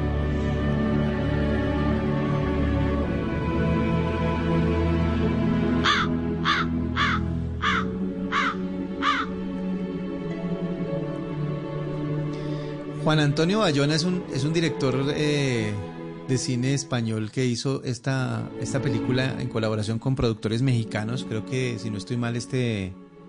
eh, ¿Cómo se llama? El, el- el- el director mexicano que se ganó el Oscar hace poco. Eh, no Iñárritu, sino el otro. eh, se me fue el nombre. Guillermo del Toro. Eh, Guillermo del Toro, Cuarón. exacto. Cuarón. Eh, Ah, ok. Cuarón, Guillermo del perdón. Toro. No, Sí, ese Cuarón. es Guillermo del Toro con el que hizo. Guillermo del Toro fue con el que hizo esta película que se llama El Orfanato. Ah, Él ok, la produjo, pues. Y, y digamos que este, este, este, este director ha tenido mucho éxito porque ha dirigido películas incluso eh, para Spielberg. Creo que hizo Jurassic World, El Reino eh, de Fallen Kingdom, en la última película de, de la serie de Jurassic World y mm, de Jurassic Park, pues. Y este, y en este caso se unió a estos productores para hacer esta película, que honestamente, pues, no sé, pero a mí me aburrió, honestamente, no me pareció tan, como tan, tan asustada, tan Al final, ¿cuál es, cuál es la trama de esta película? Al final yo me la vi, pero me acuerdo, no me acuerdo muy bien. Un niño con una bolsa en la cabeza, ¿cómo es que era? Es que, eh, es que el niño era, era como un amigo imaginario de, de, del protagonista. De, Ah, hasta ahora como- la eh, entendí. eh, no, mentira. Y el, ni- y el- el niño, el, niño, el niño tenía eh, la cara con, tapada con la bolsa y tenía solo los dos, los dos, eh, los dos huecos. Honestamente es, es bastante truculenta la, la- la película, bastante rara. Como les digo, a mí me aburrió porque digamos que no es, no es el típico terror al que uno está acostumbrado. Uno está acostumbrado a, a- a monstruos, a demonios, a de pronto a personajes salidos de lo común en el sentido de que estaban bastante locos, pero, pero digamos que el terror en, en el cine para muchos tiene la tendencia a, a hace- a hacerle sentir a la persona que está seguro fuera de la pantalla. Es decir, eso pasa allá en la pantalla, eh, pero no tanto en la vida de las personas. Cuando ya lo acercan tanto a la vida de las personas, uno como que por pura defensa, por puro eh, mecanismo de defensa, como que trata de, de Uno dice, no me de gustó. alejarse un poquito. Qué no me película gustó. tan mala. Exactamente, exactamente. Y por eso es que esa no fue una de las de las de las películas que más nos, de, por, por lo menos en mi caso, no me pareció tan Bueno, entonces preguntémosle, preguntémosle a María que qué pasaría si ahí en el cuartico donde está encerrada empiezan a No volarle hacha a la puerta y empiezan a darle hacha a un tipo y a tratar de sacar la cabeza por el hueco. buenísimo. Uy, no. La gran Grande, escena grande. de esta película. The Shining, El Resplandor.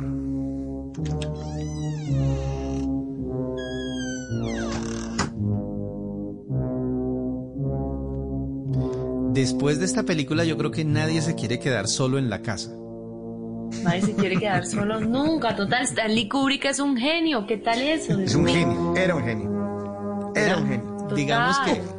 Ese sí que jugaba con la, con, con la psiquis de las personas, o sea, como cómo puede llegar a pensar o cómo puede llegar a dañarse la cabeza de alguien en situaciones extremas, ¿no? Porque en este caso, eh, este, el personaje de Jack Nicholson es contratado, entre comillas, con su familia para ir a cuidar un hotel en épocas de invierno, en donde pues obviamente no va a estar ocupado, simplemente tiene que mantenerlo, tiene que estar eh, pendiente de que no se, no, se, no se caiga, no se queme, no se dañe, para que esté listo para la siguiente temporada, para la apertura cuando ya vayan a llegar turistas. Él es un escritor frustrado y pues trata de escribir y, aprovecha el tiempo como para decir, voy a dedicarme a escribir mientras cuido el hotel. Eh, y la familia pues tiene una vida normal, la esposa y el hijo. Pero hay cosas raras ya de, por sí dentro del, dentro del hotel. Hay muchos mitos, muchas leyendas, muchas historias. Hay un laberinto, que eso siempre me pareció curioso, el laberinto que quedaba fuera eh, del hotel en donde supuestamente mucha gente se había perdido y nunca había vuelto a encontrarse. Eh, y durante esa estadía, él poco a poco va empezando a perder la cabeza hasta que no solo él, sino toda la familia empieza a sentir que hay algo más dentro de la casa, que hay alguien más dentro del hotel. Y como es tan grande y como no lo pueden abarcar todo y como no lo pueden recorrer, empiezan a sentir que tienen que aislarse en, en- en un sector, en un pedazo, y que si se salen de ahí, esa presencia los va a alcanzar. El niño empieza a ver cosas raras como el par de gemelitas que siempre son, digamos que una de las cosas que más recuerda a la Sí. gente es el niño montando en el triciclo por los corredores y las dos niñitas diciéndole que vayan a jugar con él. La carita del niño asustado es tremenda. Eh, de esta película, de hecho, se hizo una nueva, una, una continuación, ¿no? Una, una película Ah, en sí, donde señor. supuestamente el niño ya está grande y regresa al sitio. Eh, Ah, esta película sí. creo que se llamaba Doctor Sleep. Doctor Sleep, exactamente, el Doctor Sueño. Doctor y, Sueño. y que la están pasando ahora si quieren ver cómo es la segunda parte. Pero lo que dice Mauricio, la, la escena clásica es Jack Nicholson rompiendo la, la puerta del baño en donde se está tratando de refugiar la esposa con un cuchillo. Y al abrir un hueco hace una de las improvisaciones más recordadas del cine, porque esa escena fue improvisada. Esa línea fue improvisada. Que Jack Nicholson se asome y, grite, y diga, Ah, sí. Here's Johnny. Eso no Here- estaba en el, no estaba en el Johnny. guion. Sí. Y esa era pues la frase de, de- de- de salida de, de Johnny Carson en su famoso programa eh, de noche, el show de Johnny Carson en Estados Unidos. Siempre que lo presentaban decían eso, Here's Johnny. Y él hace esa, esa frase irónica cuando abre la puerta y está listo para matar a su esposa, la que puede defenderse únicamente con un, con un cuchillo y logra obviamente defenderse y logra salir de ahí. Esa es una de las películas más grandes de Stanley Kubrick y una de las que más miedo dio por allá en los ochentas.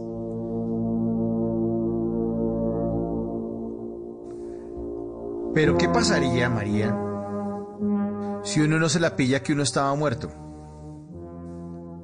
Y eso fue lo ¿Si que le qué? pasó ¿Si uno a qué? ¿Si uno Nicole. qué? Si uno no se da cuenta de que uno era el muerto. Y uno No. trata de huir de los muertos y de las cosas que Y pasan, resulta- pero uno no se da cuenta de que uno estaba muerto. Eso le pasó a Nicole Kidman en la película de Los Otros.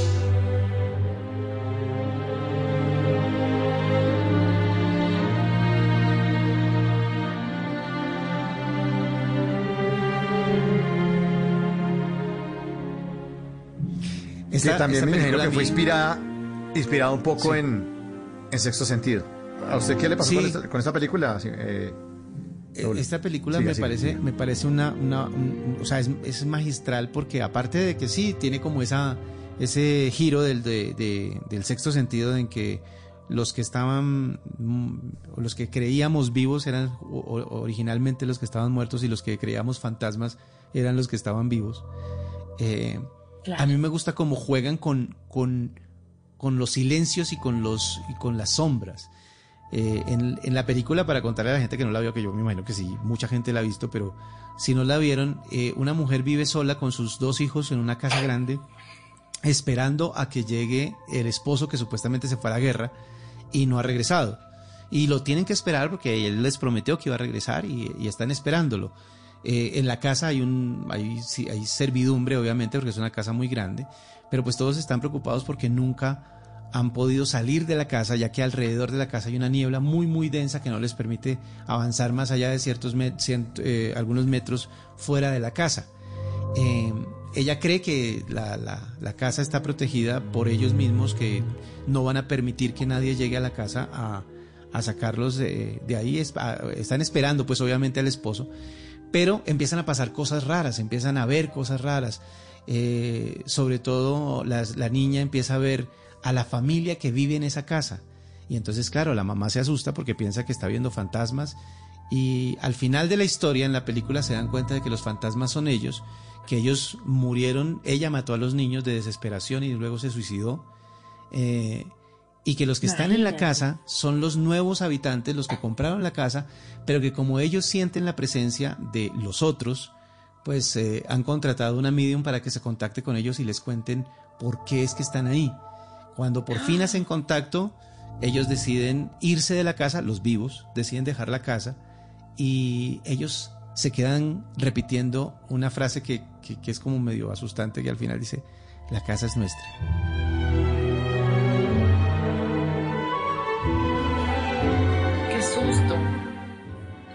María, pero ¿qué pasaría si su Sí, papá sí, dice que la casa es nuestra, pero la casa la construye encima de un cementerio indígena? Y empiezan a vivir No. todos en esa casa, sin saber que la familia feliz gringa está viviendo sobre un cementerio indígena.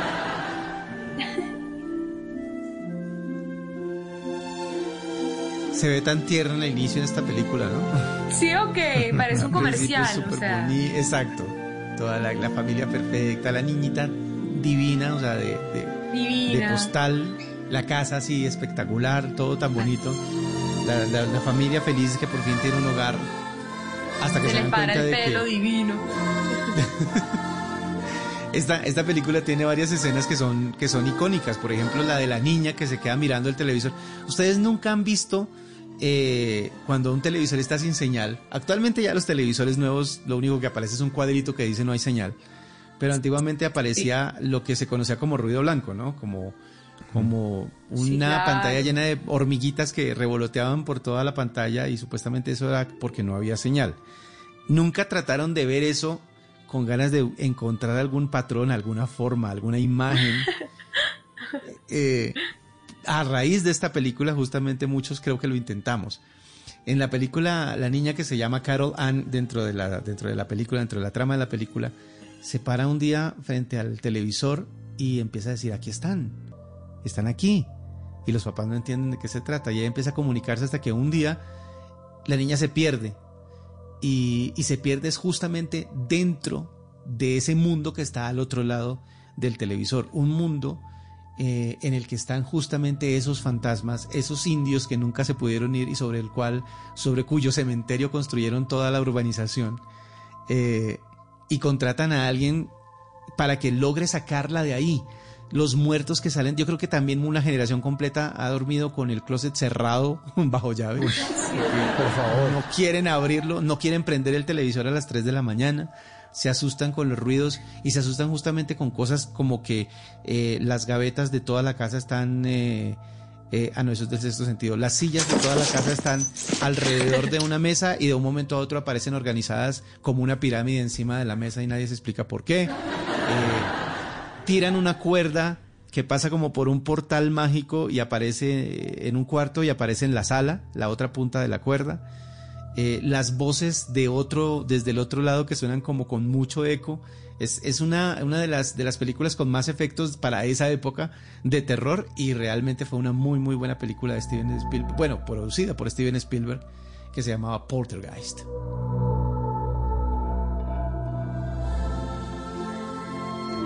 Y la siguiente película le fascina a un personaje de Voz Populi que se llama Tarcisio Maya, porque él le preguntaba a todas las personas si ya se había visto el aro. Él me preguntaba a mí cuando Voz Populi, ¿no viste Mauricio? ¿Vos ya te viste el aro? Y yo, sí, ya la vi. ¿Y qué tal el aro? Bueno, no yo me refería a la película, a esta, El aro, de 1998. Easily rattled. You're a little highly strung, maybe. Ya casi es medianoche. Solo para que lo tengan en cuenta. No, conteste, no, María, conteste. Conteste. María. Conteste. I'm not gonna get all worked up. El, el terror japonés, de verdad que es terror. O sea, ese sí, mi Es respeto. terror totalmente. Uy, no. Ese sí que da miedo, ese sí que da mello. Ese, ese es de los tuyos. y esta película, eh, el, origi- o sea, la- la- el guion original, la historia original es de una película de terror de, de Japón, sino que hicieron la versión para este lado del mundo. eh, que se llamaba así El Aro, pero yo creo que le cambiaron el nombre eh, en algunas partes le pusieron la llamada, ¿no? Ah, Porque- sí, sí, sí. le pusieron la llamada en algunas partes porque la, la película dice que hay un video que es un actualmente ya mucha gente no sabe lo que es un VHS pero supuestamente había un VHS cuya cuyo contenido estaba maldito y el que viera el video que estaba ahí dentro de ese VHS iba a recibir inmediatamente una llamada que le iba a decir que le quedaban siete días de vida Ay, sí. y simplemente le decía eso. Le decía seven days, siete días. Y a partir de ahí empezaron a pasar mil cosas rarísimas y terminaban muriendo las personas en siete días. Entonces ese era el mito. Hasta que una señora lleva el, el video a la casa y por accidente, entre comillas, el hijo ve el video y obviamente ella es la que contesta el teléfono y sabe que quedan siete días. Y es la lucha de ella por, por salirse de la maldición, por ver por qué pasa lo que pasa. Y la escena de esa niña saliendo de la imagen del televisor eh, con el pelo cubriéndole la cara, o sea, el pelo largo, negro, tapándola y tapando la cara. eh, los japoneses también son genios en esos movimientos rápidos de, de los monstruos, ¿no? Que hay monstruos como parados, estáticos y de un momento a otro pegan una carrera y como que asustan más por la velocidad. Eh, y eso se ve muchísimo en esta película. Eh, de The Ring, El Aro o La Llamada, como quieran, como quieran llamarlo, pero esa es la trama de una de las películas más asustadoras de los noventas.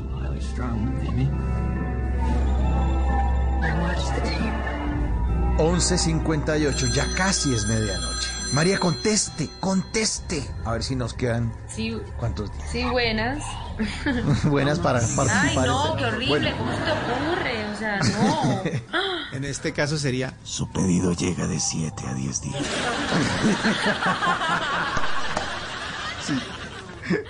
Sí, y uno dice, "Oh".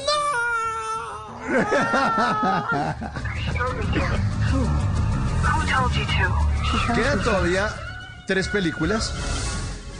Eh, una de ellas es La Profecía y la profecía dice que viene voces y sonidos. Y después de voces y sonidos, seguimos con ese cunchito que nos queda del especial de Halloween en Bla Bla Blue. Películas de terror. Ya regresamos.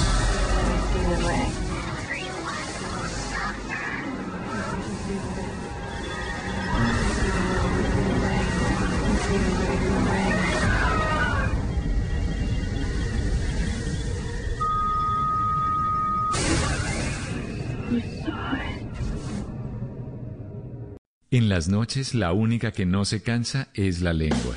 Por eso, de lunes a jueves a las 10 de la noche empieza Bla Bla Blue con invitados de lujo. Soy Lorna Cepeda. Yo soy Diego Verdaguer. Les habla Consuelo Les habla el chef Jorge Raúl. Hola, soy Carolina Cuervo.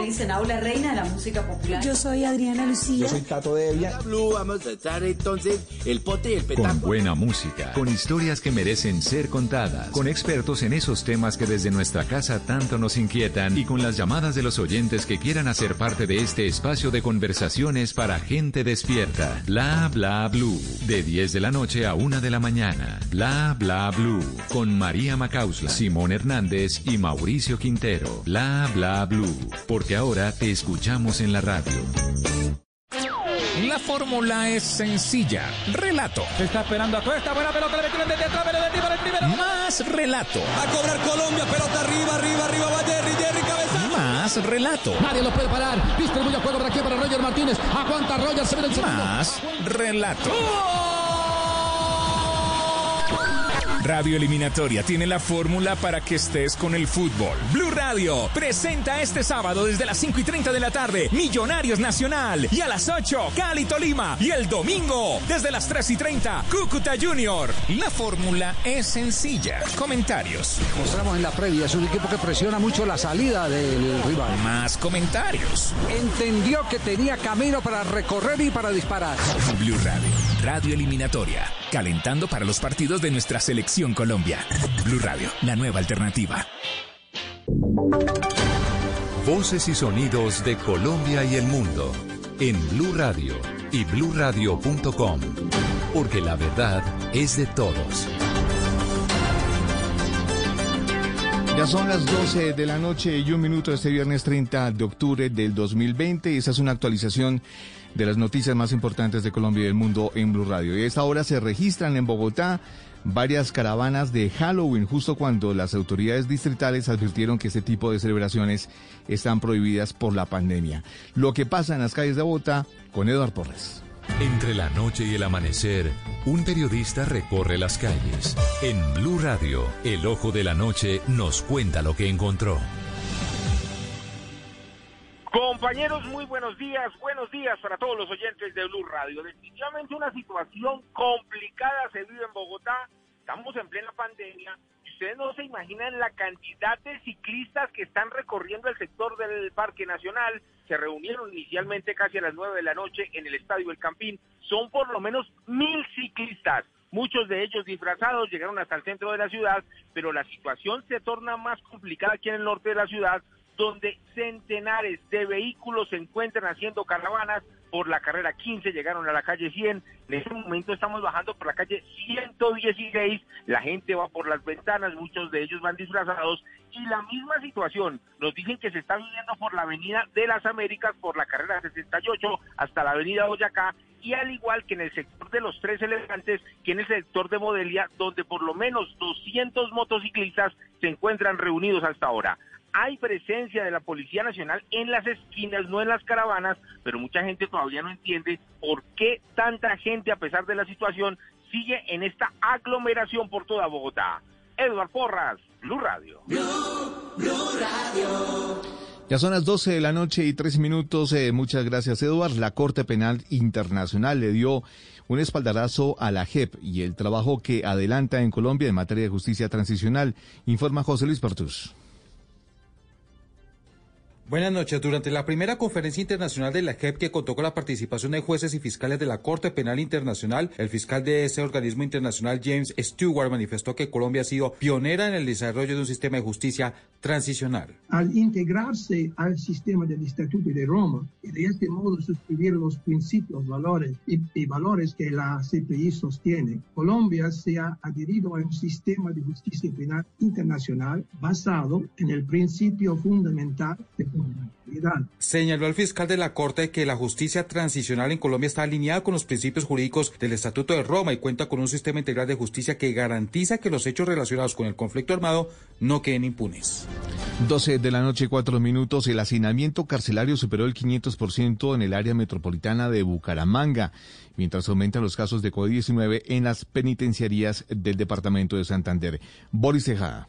Hay preocupación por la grave crisis sanitaria que se presenta en las ocho estaciones de policía del área metropolitana de Bucaramanga, donde el hacinamiento superó el 562% debido a los 489 detenidos de más que hay en estos sitios. Solo en la estación de Florida Blanca hay más del 900% de hacinamiento. Hernando Mantilla, abogado experto en este tema. Aparentemente los sindicados, según la ley, son responsabilidades de los entes territoriales, gobernaciones y alcaldías, no del IMPEC. Del IMPEC son los condenados. En este momento en las cárceles de Bucaramanga y Girón hay más de 300 detenidos con COVID-19.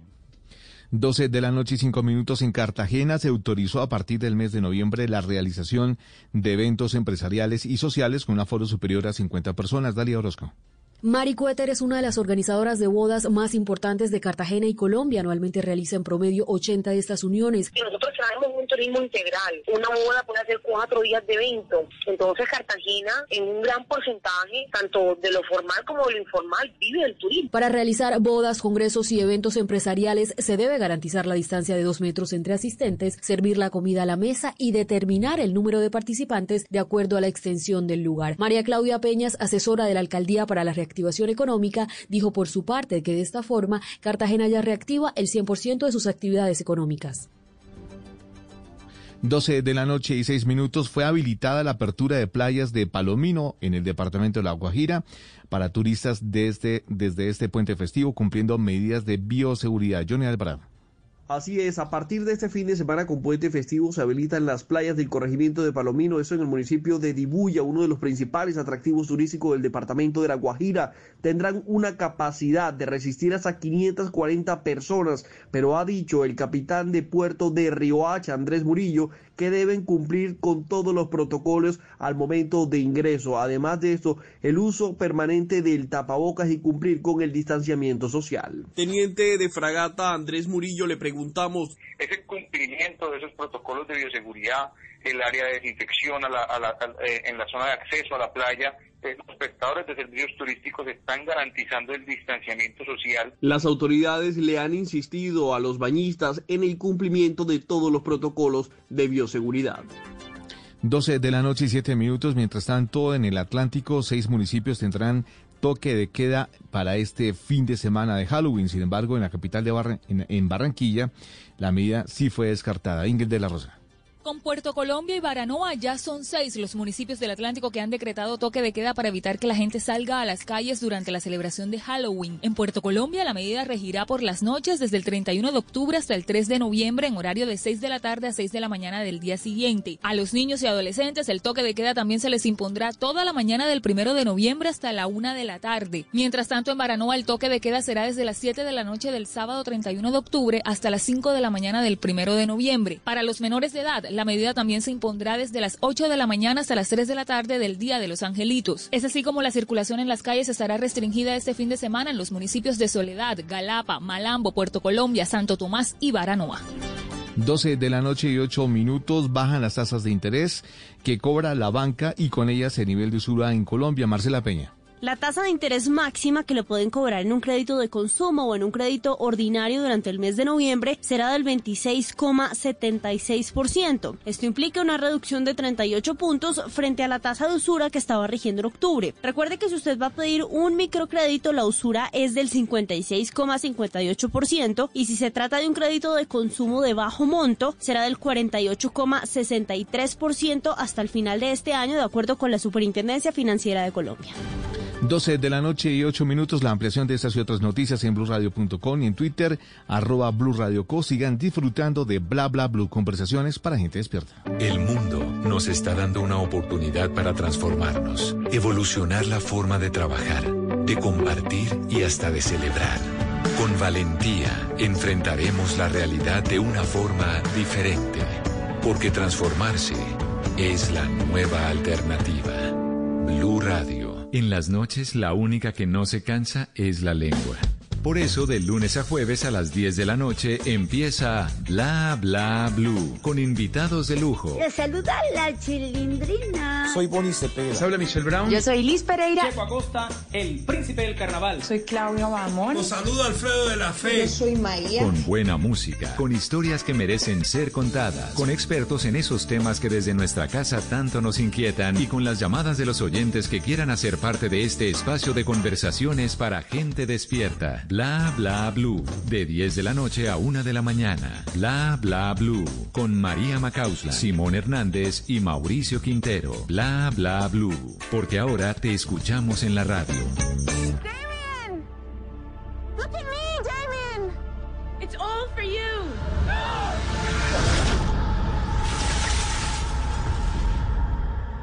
What's wrong, sweetie? It's just a church, that's all. She's sick. As cold as ice. What's the matter? Those other kids didn't want to play with you? They're afraid. Hello, Damien. I'm here to protect you. There's something about Damien. I was at the hospital the night your son was born. What do you know about my son? Everything. He bears a birthmark, a sequence of sixes. From the eternal sea he rises, creating armies on either shore, turning man against his brother. Till man exists no more. Your son, the son of the devil. 12 de la noche, 11 minutos. Bienvenidos a la tercera hora de Bla Bla Blue. Estamos ya finalizando esta semana de programa, este especial semana de Halloween en Bla Bla Blue. Y en la anterior hora habíamos arrancado al lado de nuestro querido W Bernal un especial con películas de terror. Y la profecía decía que en esta tercera hora íbamos a completar esta lista de potentes películas de terror. Y esta, W, tiene ese nombre, La Profecía. La Profecía. Esa película es como de los 70, ¿no? Como del 75. Sí, señor. Hicieron así. versión 1976 y una versión 2006. Ah, sí, señor. Pero bueno, la que aterrorizó a medio planeta fue la de 1976. Esa película ha- habla acerca de ese, de ese miedo que hay en, eh, en la manifestación de, de un ser como el anticristo, ¿no? Eh, la contraparte de, lado, el lado bueno, pues eh, debe tener su contraparte y está el lado malísimo que es el anticristo. Y en este caso es la historia de un niño que por accidente termina en una familia muy grande, muy eh, importante de, de Estados Unidos que llega a, a Inglaterra eh, y empiezan a pasar un montón de cosas alrededor del niño, un montón de muertes raras, de suicidios, las niñeras empiezan a, a morir alrededor del niño eh, y terminan eh, deduciendo, o sí, deduciendo que el niño es el anticristo y ahí es donde empieza la carrera por evitar que la profecía se cumpla, porque según eso, cuando el anticristo, el antiquis- eh, anticristo alcance la edad para ser ya el representante de- del diablo en la tierra, pues obviamente va a destruir todo lo que se construyó por, desde que existió el lado bueno. Así que es de las películas que más asusta justamente por eso, por la, mm, por la trama que incluye el hecho de que pueda existir un ser como ese, un ser como el anticristo. Ya mello mello. Ahí se puso también de moda el 666. Claro, Y por eso además hicieron, hicieron la versión 666 del 2006, porque la lanzaron el 6 de junio del Ay, qué 2006. bárbaro. Para alinearlo, pero obviamente no, esta versión no tiene nada que ver con la versión original de Omen, 1976. No era 666. Era 666. Era 666. Toca decirle a Ricardo en el Control Master que estamos hablando ¿Qué? del 666, que es el anticristo, no la canción de Michael Jackson. Quite eso. 666. Seis. Es que a mí me gusta esa canción que dice 666. me pone la del anticristo, me hace el favor. me pone la de Para 666. solicitar una canción. bueno, ese es el cuento ver. entonces de la profecía. De Señor. la profecía. Ahora, ¿con qué seguimos? ¿Cuáles faltan? Porque le tengo una de Bueno. terror más grave y es que me tengo que levantar a las 4 de la mañana. Ah, bueno, ¿Qué? ya, ya, ya vamos a acabar. Sí, ya vamos a acabar, ya vamos a acabar. No, ya, ya, ya. Eso da más- cuatro más- que mentira. Eso da más mello. Bueno, ya, ya, ya casi, ya casi. Vamos con una de 1992, Drácula. Un clásico. Pero esta es la, la, la que hizo Francis Ford Coppola, ¿no? La, la que se Sí. basaba en el, en, el, en el libro de Bram Stoker. La, la original, lo que se conocía como la historia original de Drácula. Porque es que Drácula tuvo muchísimas versiones y, y el mito del, del hombre vampiro eh, se, se personificó en diferentes eh, historias.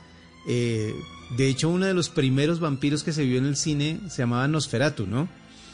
Y, y esa película que era una película de, mm, o sea, muda, creo, hace muchísimos años, nunca tuvo los derechos de la, del libro de Drácula, porque quisieron hacer Drácula, pero como no tenían los derechos, les tocó inventarse un personaje nuevo, pero se considera que esa fue como la primera película de Drácula que hubo, la, la de Nosferatu.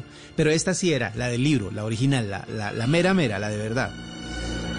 Y, Francis Ford Coppola unió los talentos de gente tan importante como Gary Oldman, que hace el papel del conde Drácula, eh, eh, Winona Ryder, Keanu Reeves, Anthony Hopkins, que eran los que estaban, o sea, Gary Oldman era Drácula que quería conquistar a Winona Ryder, Keanu Reeves era el enamorado de Winona Ryder y para matar a Drácula tenía que eh, usar la ayuda de Anthony Hopkins, que era el que sabía cómo matar a Drácula. Básicamente esa es toda la, la historia. En un minuto ahí quedó. Y, la transformación, el maquillaje, la actuación de Gary Oldman en esta película fue tan, tan, tan fuerte que, que quedó marcado como, el mejor Drácula que se ha visto en, en la historia del cine. Lo hizo magistralmente, como siempre, los papeles de este actor son tremendos. Y este, esta versión de eh, El Conde Drácula fue muy, muy buena. De las mejores películas que se han visto sobre vampiros. Eran vampiros que asustaban. No como esos que dan Sí. risa, los de. Crepúsculo. Ahorita como crepúsculo, ay sí. Hay una Ah, no, línea no. de un comediante que dice eso. Dice, ay no, mira, no me puedo dar al sol porque brillo. No jodas. Vamos con la última, la última película en este especial. Halloween. Why don't you ask me about Buffalo Bill? Do you know something about him? I might if I saw the case file. You could get that for me. You spook easily, Starling. Not yet, sir. He's past the others. The last self. I'll be watching. You'll do fine. Es la única película de terror que se ha ganado el Oscar a mejor película. ¿En serio? ¡Wow! Es la única. El silencio de los inocentes. Es la película que puso a Anthony Hopkins como yo creo que uno de los personajes más maléficos y más más eh, eh, digamos complejos en la historia del cine una persona que es tremendamente inteligente que, que tiene un don para analizar a las personas, para encontrar sus debilidades y explotarlas en su beneficio. Eh, y obviamente es la contraparte es una joven eh, Jodie Foster, aspirante a agente del FBI, o una agente nueva pues del FBI que trata de encontrar un asesino en serie que ha estado matando mujeres eh, para quitarles la piel. Como ven, la trama ya va bastante mal. Sí, Eh, o y sea. la- la única manera que tiene de, con- de encontrar a este asesino es consultando a otro asesino, a, a uno de los más peligrosos que se encuentra encarcelado, que es eh, el profesor, ¿cómo se llamaba? Se, se me fue el nombre del Hannibal protagonista. Lecter. Hannibal Lecter. Hannibal Lecter, que era el personaje de Anthony Hopkins. Un caníbal realmente, porque si se acuerdan bien, una de las, de las Sí. cosas que caracterizaban al doctor Lecter era que se comía partes de sus víctimas. eh, y, y, eh, tenía un ritual tremendo alrededor de eso, pero en la película estaba ya encarcelado y desde la cárcel aterrorizaba a todo el mundo porque obviamente sabía cómo eh, el, el- el- el asesino que estaban buscando, cómo actuaba, cómo hacía, le- les indicó exactamente cómo llegar a él, pero a través de un juego psicológico con la gente que protagonizaba Jodie Foster, que de verdad que nos metió a todos, a todos los que vimos las Uy, sí. la película nos metió dentro de ese juego y nos hizo cuestionar muchísimas cosas de las que pensamos o de las que sentimos. Al final también es inquietante el hecho de saber que el hombre se fuga de la cárcel y queda libre, por lo cual hay otro par de películas alrededor del personaje de Hannibal Lecter, pero fue una de las mejores películas del cine de terror, de suspenso más que nada, aunque sí las escenas gráficas eran bastante fuertes, pero de todas maneras era más tenso que terror. Y como les decía, fue la única que se ganó el Oscar a la El mejor Oscar, película. wow. Y esta canción que está es sonando- Impresionante. Esta canción que está sonando se llama Goodbye Horses y es la canción que utiliza Buffalo Bill, el que desolla a sus víctimas cuando se disfraza de mujer y baila frente a un espejo y quiere travestirse. Es esta canción.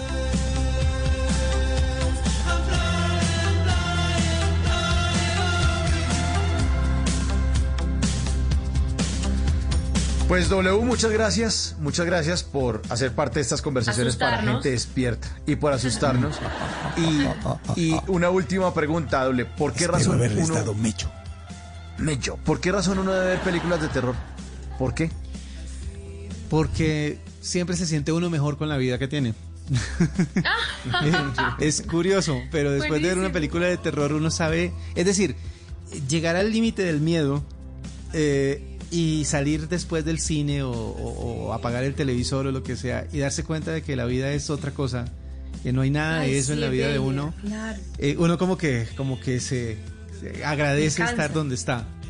Sí, o sea, como que suelta toda esa adrenalina y luego mira el mundo real y dice, siempre es que no estoy tan mal, ¿no? Siempre es que como que, como que, como que me ha ido bien, no. tampoco hay que quejarse. o sea, mi único terror son las culebras cada 15 días, pero pues nada, que uno no pueda, nada, que uno no pueda Sí, superar. exacto.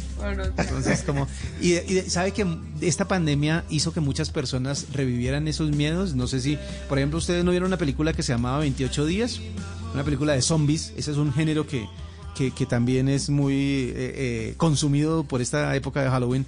Los zombies, eh, supuestamente en Londres hay un hombre que se despierta después de estar eh, en coma durante mucho tiempo y cuando abre los ojos se encuentra con una Londres absolutamente vacía, desolada, no hay absolutamente nadie y él después poco a poco se da cuenta de que la gente que queda se ha convertido en zombie, muy pocos humanos que sobreviven. No sé si ustedes salieron a la calle o pudieron salir o tuvieron que salir en los primeros días de la pandemia. Sí, Y la veías soledad era ciudades terrible. Absolutamente Sí. vacías y uno dice, mierda, Desolada. donde me salga un zombie en este momento, a ver cuáles ¿Yo fueron las- ¿Cómo es que se matan? Sí, estornudándoles. Se quita el tapabocas y les estornuda. Y les ahí estornuda, ¿verdad al- que ahí hay más de un Exacto. zombie. Bueno, Pues, exactamente. Por eso es, nuestra vida es mejor que una película de terror, por eso es que nos gusta tanto verlas para, mm, para Salud. valorar lo que tenemos. Y aquí cerramos eh, este bloque con W agradeciéndole muchísimo eh, su esfuerzo. Sabemos que tiene que madrugar ahorita para Menes estar conectado con. Sí, señor, ahí trabajando con Blue Radio. Pero aquí está la banda sonora de otra película que no, no es de terror, es mucho más divertida, pero se trata de cazar fantasmas. Ray Parker Jr., la banda sonora de Ghostbusters. Gracias, W, un abrazo. Hasta luego, que la pasen bien. Chao. Chao. There's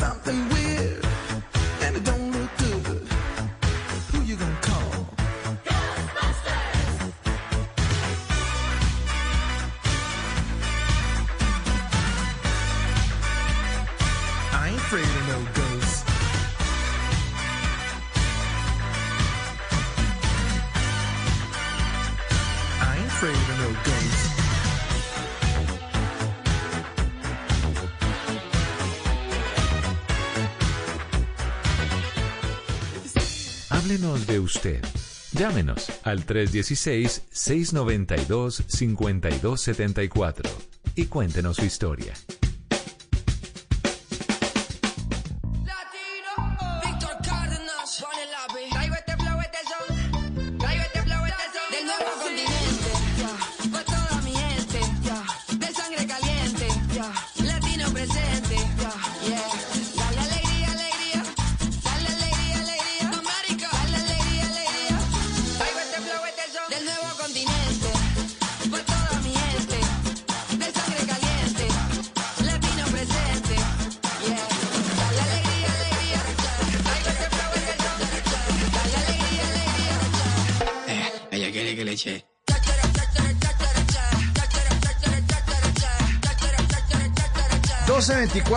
Y nada menos y nada más llega Simón Hernández con semejante relajo. ¿Es que estaban las caravanas por la calle echando pito o qué?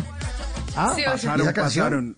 pasaron, pasaron justo frente a mi apartamento y yo dije, bueno, hay que unirse, hay que ponerle alegría Por aquí están pasando, te escucharon, Simon, porque por aquí están pasando. Claro. Estaban pasando ahí por toda la séptima, la gente echando pito, emparrandada, disfrazada. Bueno, con No, mucha alegría. No. El colmo, Sí, pero, sí, pero- total. Aquí pero, lo estoy hombre, oyendo. Estamos en pandemia. Estamos en pandemia. Por aquí también pasaron hace un rato. Cuando, cuando estaba Eduardo Porras en Voces y Sonidos hablando, hasta quien estaban echando pito. Y como que van a seguir, dice que, que hay como mil ciclistas al lado del campino. No, esto es un relajo, hermano. ¿Qué? Después están quejando, ay, el gobierno ¿Y no nos hacen? ayuda, no nos responde, queremos que nos ayuden. Bueno, va a contagiarse. Estamos, estamos al tope de la SUSI. De las UCIs, que me responda el Estado con algo.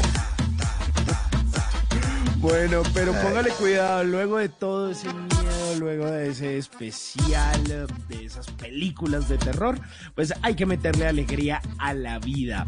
Y por eso, eso es lo que les quiero compartir, esta canción, que eh, eso es una guarachita y chévere, sí, del rey de la guaracha, Víctor Cárdenas junto a Bonnie Lobby.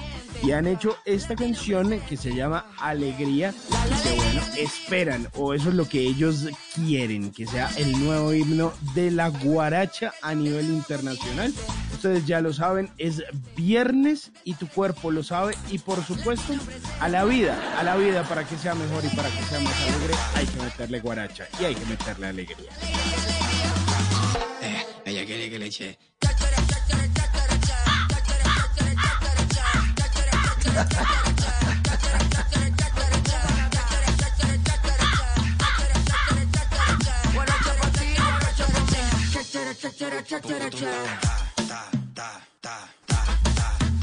Bla bla.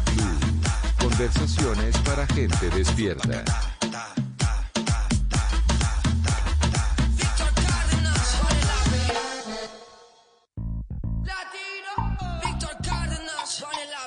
Bueno, latinos.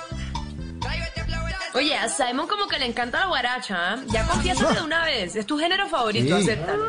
Sí, sí, no, no, no. Los, los guaracheros somos más. Guaracha para ti, guaracha para mí. man. Imagínate a Simon bailando guaracha, me muero por ver eso. Lo que le digas, pégalo, pégalo, socio. La fiesta por Zoom. Hay, hay- hay que esperar, hay que esperar, hay que esperar. Por el momento, no, no puedo, no puedo salir ni, mejor dicho, ni bailar guaracha con tapabocas. Con la Pero, pero sí, va a tocar, va a tocar, va a tocar por Zoom. Armamos un, armamos un guaracha party.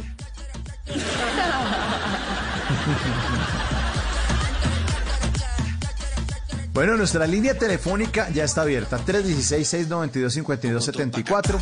Es la línea de Bla Bla Blue para que ustedes llamen. Estamos ya cerrando esta semana, esta especial semana de Halloween. Y nuestros oyentes durante esta semana han estado contando historias inexplicables.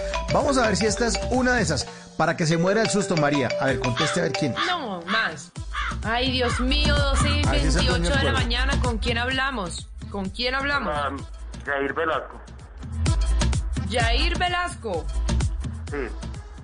¿Cómo estás, Jair? ¿Cómo te trata esta noche? ¿Te tenemos asustado? ¿Te tenemos contento? ¿Cómo va la cosa? No, muy bien, gracias a Dios, de aquí desde, desde Medellín. Y bien, escuchando lo de las películas, tremendas películas también, ¿para qué? ¿Verdad? Bastante. Algunas sí, sí No. las reconocí que las, las vi y siempre son muy, muy miedosas. Sí. ¿Cuál nos, cuál nos quedó faltando? ¿Qué? No, o sea, dijeron muchas, muchas buenas, pero esa, la, la de Resplandor, sí, fue que me... Cuando Uy, estaba más dura. joven, me, me- siempre me molestó, pues, me Uy, dejó como que, uy, Sí. una gran creatividad. Si, si hay una que Sí. me haya dado miedo, esa, el resplandor. Total. Sí, el resplandor. ¿También? Simón, coincidimos. Total. Porque es Sí, como terror psicológico, ¿no? Es como terror psicológico. Sí. Entonces es como, ah, pucha, Sí, perder la porque, cordura. porque la, la escena donde el peladito viene ese río de sangre y, y cuando el man ve la, la vieja y que en la bañera así toda desnuda y es un Uy. monstruo, son escenas muy muy bravas, Exacto. Muy fuertes. muy Son fuertes. muy, sí, muy exactamente. Y la cara que, y la cara que queda el, el, el protagonista lo último, cuando no Sí. es capaz de cogerla de allí y quedan ahí en esa nieve y se va congelando. Uy, sí, Oye, pero te la viste ayer, la tienes intacta. Me lo vi hace mucho tiempo, pero ahora en la pandemia volví en Netflix y me la, me la volví a ver porque quería... ¿La viste ayer?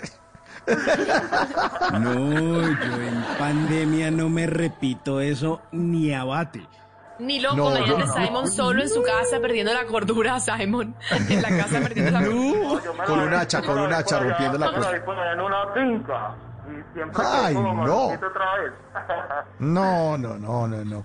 Esa es de mis películas favoritas. Yo la incluso cuando hace también, muchos años la, la yo la compré en DVD y la tengo yo me he repetido el Resplandor cientos de veces porque además ¿De verdad? Stanley Kubrick, sí, Stanley Kubrick me parece un súper director.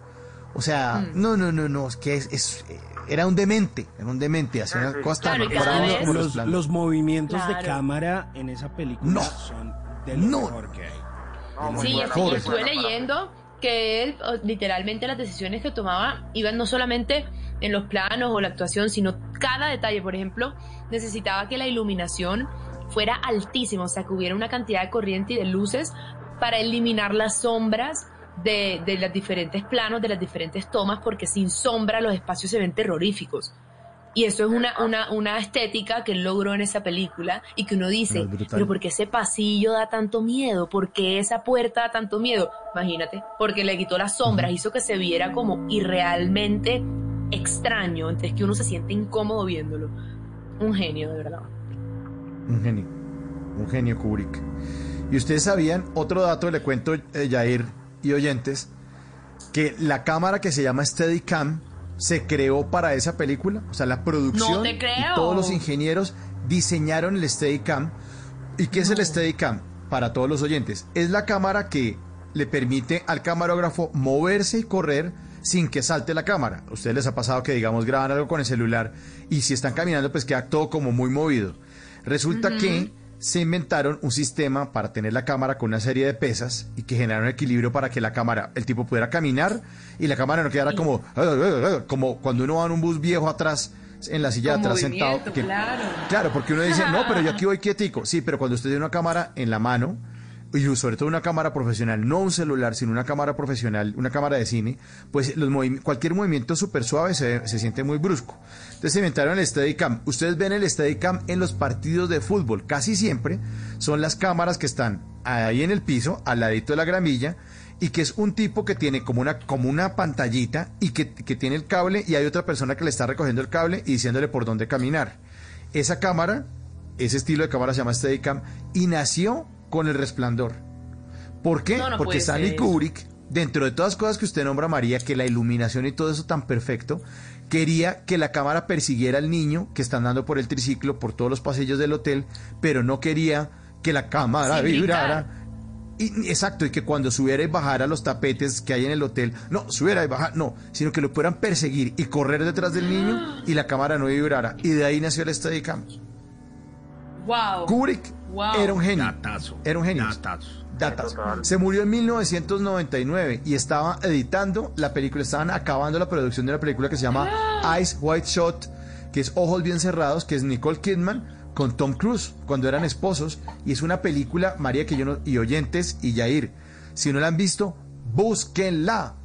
De Da verdad, así de miedo, sí. Es un suspenso, María, que usted dice, ¿qué es esto tan extraño?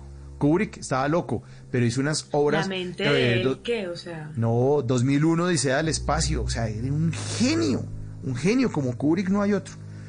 Pero bueno, volvamos a Resplandor, Jair, entonces nos quedamos con el Resplandor, ¿no? Esa fue la que ganó. Vamos al resplandor, claro que sí. Sí, sí, sí, sí, de acuerdo, de acuerdo. Volvamos a resplandor. Volvamos a Resplandor, pues que mucho miedo Resplandor. Y entonces, ¿Y le Jair, gusta? ¿está resplandeciendo en tu vida o qué? Dice que no, la soledad, y ahora sale con un cuento tenebroso ahí, que a alguien se le apareció algo. Acéptelo. Cuente, cuente, ¿qué ha cuente, ya, pasado? cuente. Eche algo A de ver, miedo, eh, pues. Nosotros, pues nosotros vivíamos, vivíamos en mi familia, vivíamos en, en Pasto, ¿cierto? Y cierto día unos unos primos eh, por parte de mi mamá nos invitaron pues a Tumaco, a la costa, y estamos allá normal, entonces el paseíto pues de, de para ir al mar, obviamente. Pero yo siempre he sido muy temeroso pues del mar y todas esas cosas. Yo tenía tipo que, gracias a Dios cuento pues con muy buena memoria, tenía por ahí unos nueve años más o menos.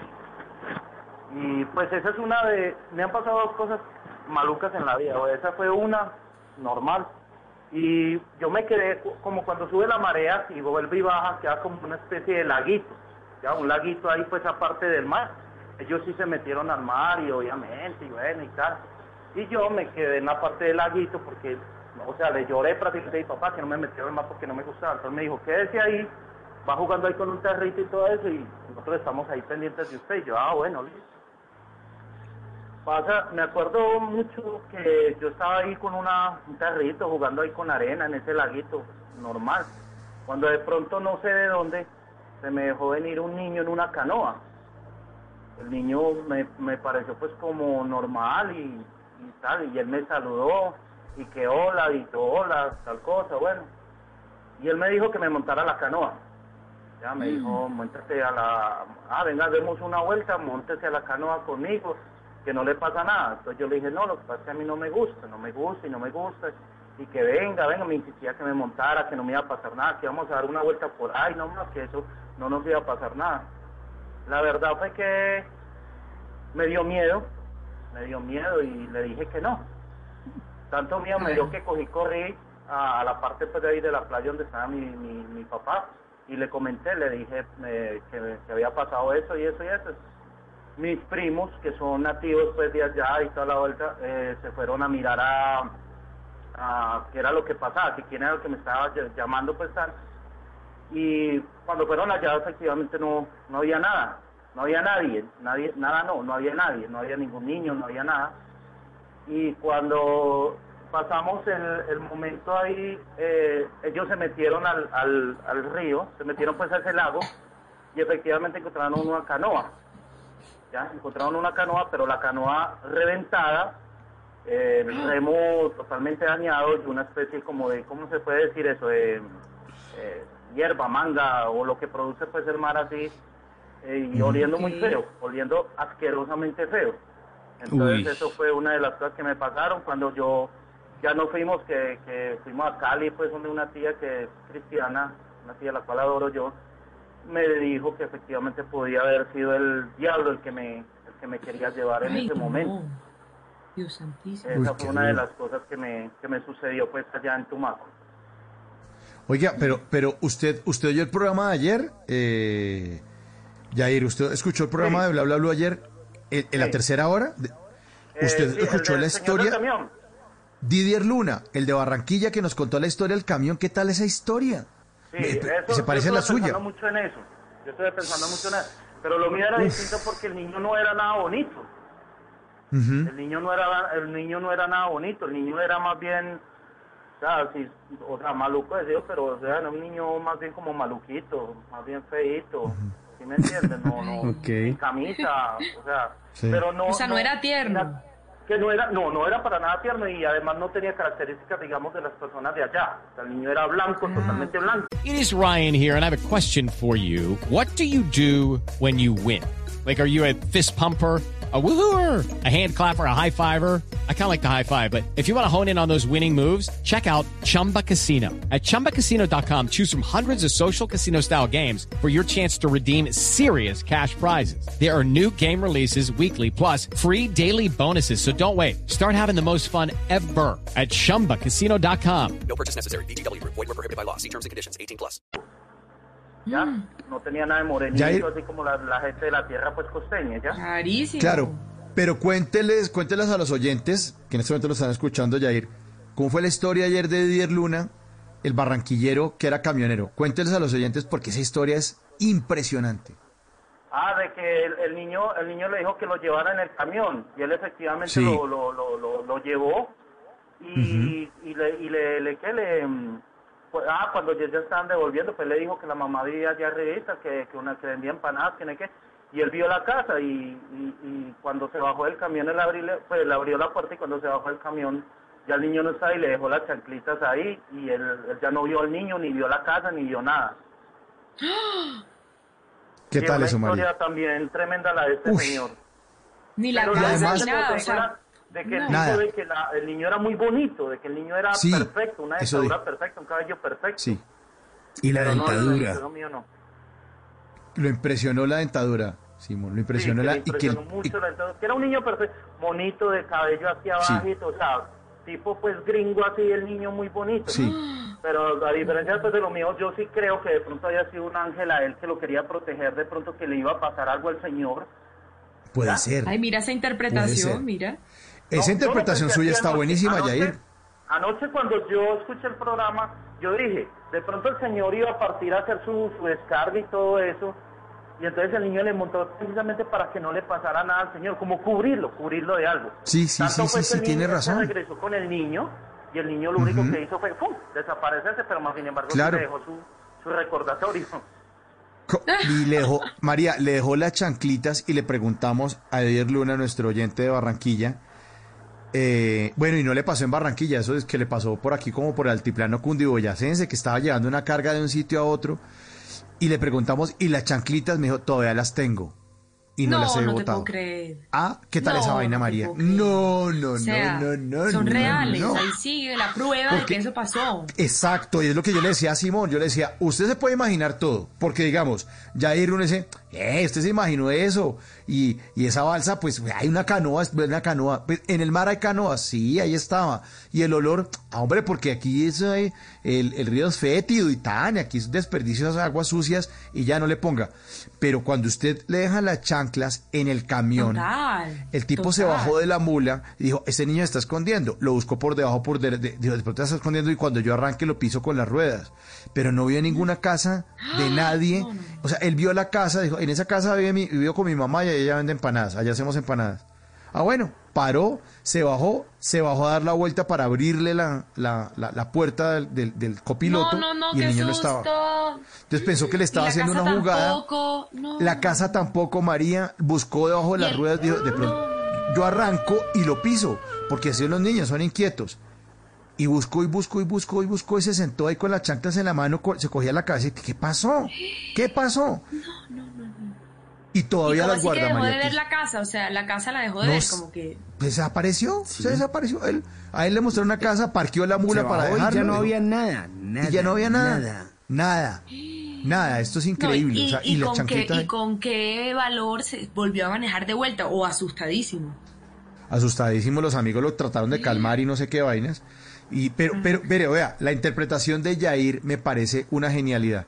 Es que el niño era como un ángel que necesitaba distraerlo para que él no... Desviarlo, claro. desviarlo de algo para que no, no, no, no esté en ese sitio, no arranque todavía, porque la cosa se maneja por tiempo y espacio, ¿no? Si el tipo arranca con la tractomula y no quema esos minutos, ¿qué hubiera pasado en una curva más adelante?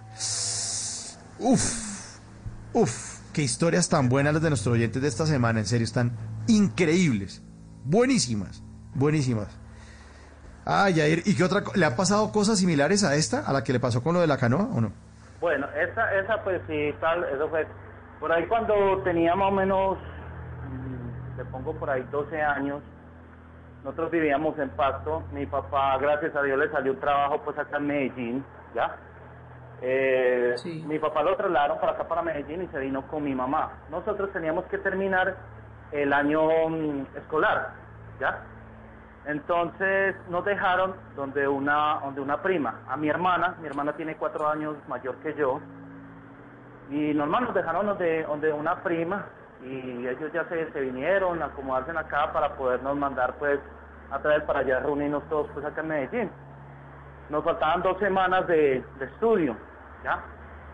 Eh, Sí. La cuestión fue que nosotros nos dejaron donde mi prima. En sí la casa era, por decirlo, muy fría, algo tenebroso, por decirlo así, pero era una casa normal. Eh, la cuestión era que, digamos, para ir a la pieza donde nosotros, donde mi hermanita y yo dormíamos, eh, pasábamos por una parte que era la cocina, pero ahí había una, una ventana que era como muy maluquita uno pasar por ahí porque se sentía como cuando dicen se siente pesado, se siente un ambiente maluco. Y se sentían como, como, no sé, como unas vocecitas, unas risitas por ahí, pero, no, o sea, la, la inocencia la inocencia de niño no lo hacía como ver más, más sentir más cosas a uno, ¿ya? Eh, la primera semana, mi hermana y yo, pues obviamente, como había solo una cama en esa pieza, dormíamos juntos. Y, y ya, pues, la- las primeras dos noches se puede decir que fue algo normal, normal por decirlo así, pero más sin embargo se sentía la molestia. Nosotros sentíamos que en el segundo piso eh, arrastraban, o sea, suena muy, muy, muy, pues, muy, como muy corriente ya, pero no sé, yo me acuerdo y yo hablo mucho con mi hermana de esto, y es, eh, se sentían como unas cadenas arrastradas en la parte de arriba, unas cadenas, unas cadenas. Nosotros la- al otro día le preguntamos a la, a la señora, que era la prima de mi mamá, que, que me decía, no, que el señor de allá arriba se levanta mucho a orinarse porque tiene una enfermedad, bueno, yo no sé, bueno, listo. La cuestión era que, digamos, eh, al frente de la, de la cama de nosotros, donde nosotros dormíamos, había una máquina de coser de esas viejas, de esas que uno le daba pedal para que ella funcionara, no se conectaba nada ni nada. Y había un escaparate o un, ¿cómo se le dice? Un armario, un closet, pues así, más bien de esos viejos, no de los que van pegados a las paredes. Como a la tercera noche, ya nosotros empezamos a sentir ruidos en la propia habitación de nosotros y pues nosotros lo único que hacíamos era pues como como hablando entre nosotros y decimos que qué pasa, que qué era eso, con miedo, obviamente mucho miedo. Claro. Eh, nos movían nos movían el closet, nos movían la, la, la cama y todo eso. Pasaron así como tres noches, nosotros le preguntábamos a ella, a la, a la prima, a la familia, que qué era lo que pasaba en esa casa, que qué era tal. Nosotros inclusive llamamos a mi mamá a decirle que, a mi papá a decirle que, que, que nos mandara ya, que no importaba el, el año escolar, que, en- que en ese tiempo era llamar a Telecom, ya, pues pues, tocaba llamar por Telecom porque no había pues celulares ni teléfonos pues directo y todo eso, pues tocaba ir a Telecom a llamar a una parte pues para, para poder hablar con papá. Y la cuestión fue que, o sea, lo, lo maluco fue la última, la última, la última noche, ¿ya? Nosotros ya teníamos que viajar para, para, para Medellín, ya nos habían, ya le habían entregado la plata a mi, a mi prima para que nos eh, comprara los pasajes de uso en la terminal de Pasto. Nosotros nos acostamos, yo te digo que tipo 9 de la noche, más o menos, tal, ya a dormir. tal. Esa noche fue horripilante para mí, es tanto que yo le digo, tengo 42 años. Y a mí esa noche, yo me acuerdo y me da mucho miedo todavía, porque yo no, yo no puedo decirte que ya a mí me gustan estos temas, de que yo profundizo en eso, que leo estos temas, no, a mí eso no me gusta. Escucho el programa de ustedes porque era la semana de eso y pues bacano, tal cosa, pero no soy de los que me, me gusta ponerme a leer de estas vainas. Claro. ¿Por qué? Porque más de miedo es mucho respeto a lo que pase. ¿ya? Claro. Le tengo Sin duda. respeto a las personas que hayan muerto, a las personas que de pronto no puedan descansar en este momento en paz. Y digamos, en, en la empresa donde trabajo cuentan muchas cosas y, y yo digo, pues no me gusta investigar, no me gusta mirar, no me gusta reírme, pero respeto, respeto, porque aquí la gente, Total. gente de muchos años, dicen que aquí han pasado cosas, pero bueno. Entonces, esa noche nos acostamos, bueno, tal. Esa noche fue terrible, ¿por qué? Porque nos empezaron a mover la máquina de una manera total, tanto que la máquina, tanto que la máquina se pegó, se pegó a la, a la cama de nosotros y, y la cama pegaba, pegaba, pegaba, pegaba, pegaba y, y nos y nos, nos movían mucho la, la, la cama, ya nos movían mucho la cama y el closet se movía.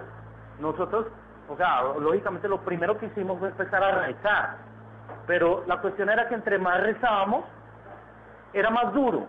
O sea, como que Ay, odiaba no. la la- la- el ente, el ente por decirlo así, odiaba la manera que nosotros rezábamos, porque nosotros era padre, nosotros no orábamos porque, como te digo, no teníamos como la capacidad mental en el momento de, de ahora como uno ora, ¿ya? Uno rezaba Sí. lo que le enseñaron a uno en la iglesia, eh, en la misa y todo eso, ¿ya? Ok. Pero eh, nosotros, entre más rezábamos, como te digo, era peor. Hubo un momento en que eso se calmó, nosotros no sabíamos qué hacer, no, no nos parábamos, nos quedamos así acostados. Cuando mi hermana se quedó como en shock, pero todo se calmó, o sea, todo volvió como, como decirlo por decir así a la normalidad, pero la cama sí nos quedó movida y todo eso. Nosotros éramos temblando, como en este momento estoy, te lo digo honestamente, se lo juro por Dios, que estoy temblando todavía porque a mí eso me dejó a mí muy marcado. Mi hermana alzó la cabeza y me dijo, Yair, o papito que me decía él, me decía, papito, venga, acompáñeme al baño, sí, porque ella se estaba muriendo del miedo. No, Cuando no. ella alzó la, ella me dice a mí, porque yo no lo vi, tengo que ser sincero que no lo vi, pero sí lo sentí. Cuando ella alzó la cabeza, porque yo dormía a la orilla del jardín, cuando ella alzó la cabeza como para levantarse para, para decir que fuéramos al baño, ella vio que algo estaba acostado al lado mío y me dijo, no volteé a mirar y empecemos a rezar. Cuando ella, ella cogió y se, se- empezamos a rezar y ella volvió y se acostó, ella lo único que dice es que esa cosa que estaba al lado mío se desvaneció. Y yo sí sentí Uy, cuando se desvaneció, o sea, yo sentí cuando No, con yo la no voy a dormir hoy, marica. No, no, no. ¿Cómo? Yo no voy ¿Se a no va a dormir hoy, dormir? o sea. No, no, no. Entonces eso, eso se me desvaneció por la pierna y cuando se desvaneció y empezamos nuevamente con nuestro Padre Nuestro, o sea, volvió la, volvió la molestia otra vez. Esa máquina, esa máquina era súper pesadísima, o sea, y nos volvió. Tanto fue el- el- el ruido en ese día, porque ese día sí fue unos ruidos exorbitantes, que esa gente allá, la, la familia sí se levantó a mirar qué pasaba. Cuando ellos llegaron a la pieza y nos prendieron la luz, que qué pasa aquí? O sea, había un desorden total, las maletas que nosotros teníamos, las cajas, eh, o las cajas y las maletas que nosotros habíamos guardado, la, la ropa y los libros de todo eso, todo eso estaba por allá, por allá lejos, en la esquina de la pieza, todo eso. Nosotros lo que único que nos pusimos fue a llorar, eran tipo tres y media de la mañana, a llorar, a llorar, a llorar, a llorar, y a decir que no, que nos saquen de esa casa, que nos saquen de esa casa, que nos saquen de esa casa. ¿Ya? Y les creyeron. Sí, pues, o, o sea, yo me imagino que sí, nos, nos creerían porque ellos, o sea, nosotros estábamos mal, nosotros esa semana no, no, no habíamos comido bien ni nada porque nosotros veníamos ya desde el primer día de la molestia de eso, y cuando nos levantamos ya todo eso, que ya no hay, eh, ustedes se han dado cuenta de, de pronto cuando está haciendo mucho frío en una parte o en una cava, que uno bota eh, vapor Sí. por la boca y se Vapor ve, por la boca. Sí, sí, sí. eso, así mismo, o sea, era, haga de cuenta como si nosotros hubiéramos estado en el momento en una cava, en una nevera.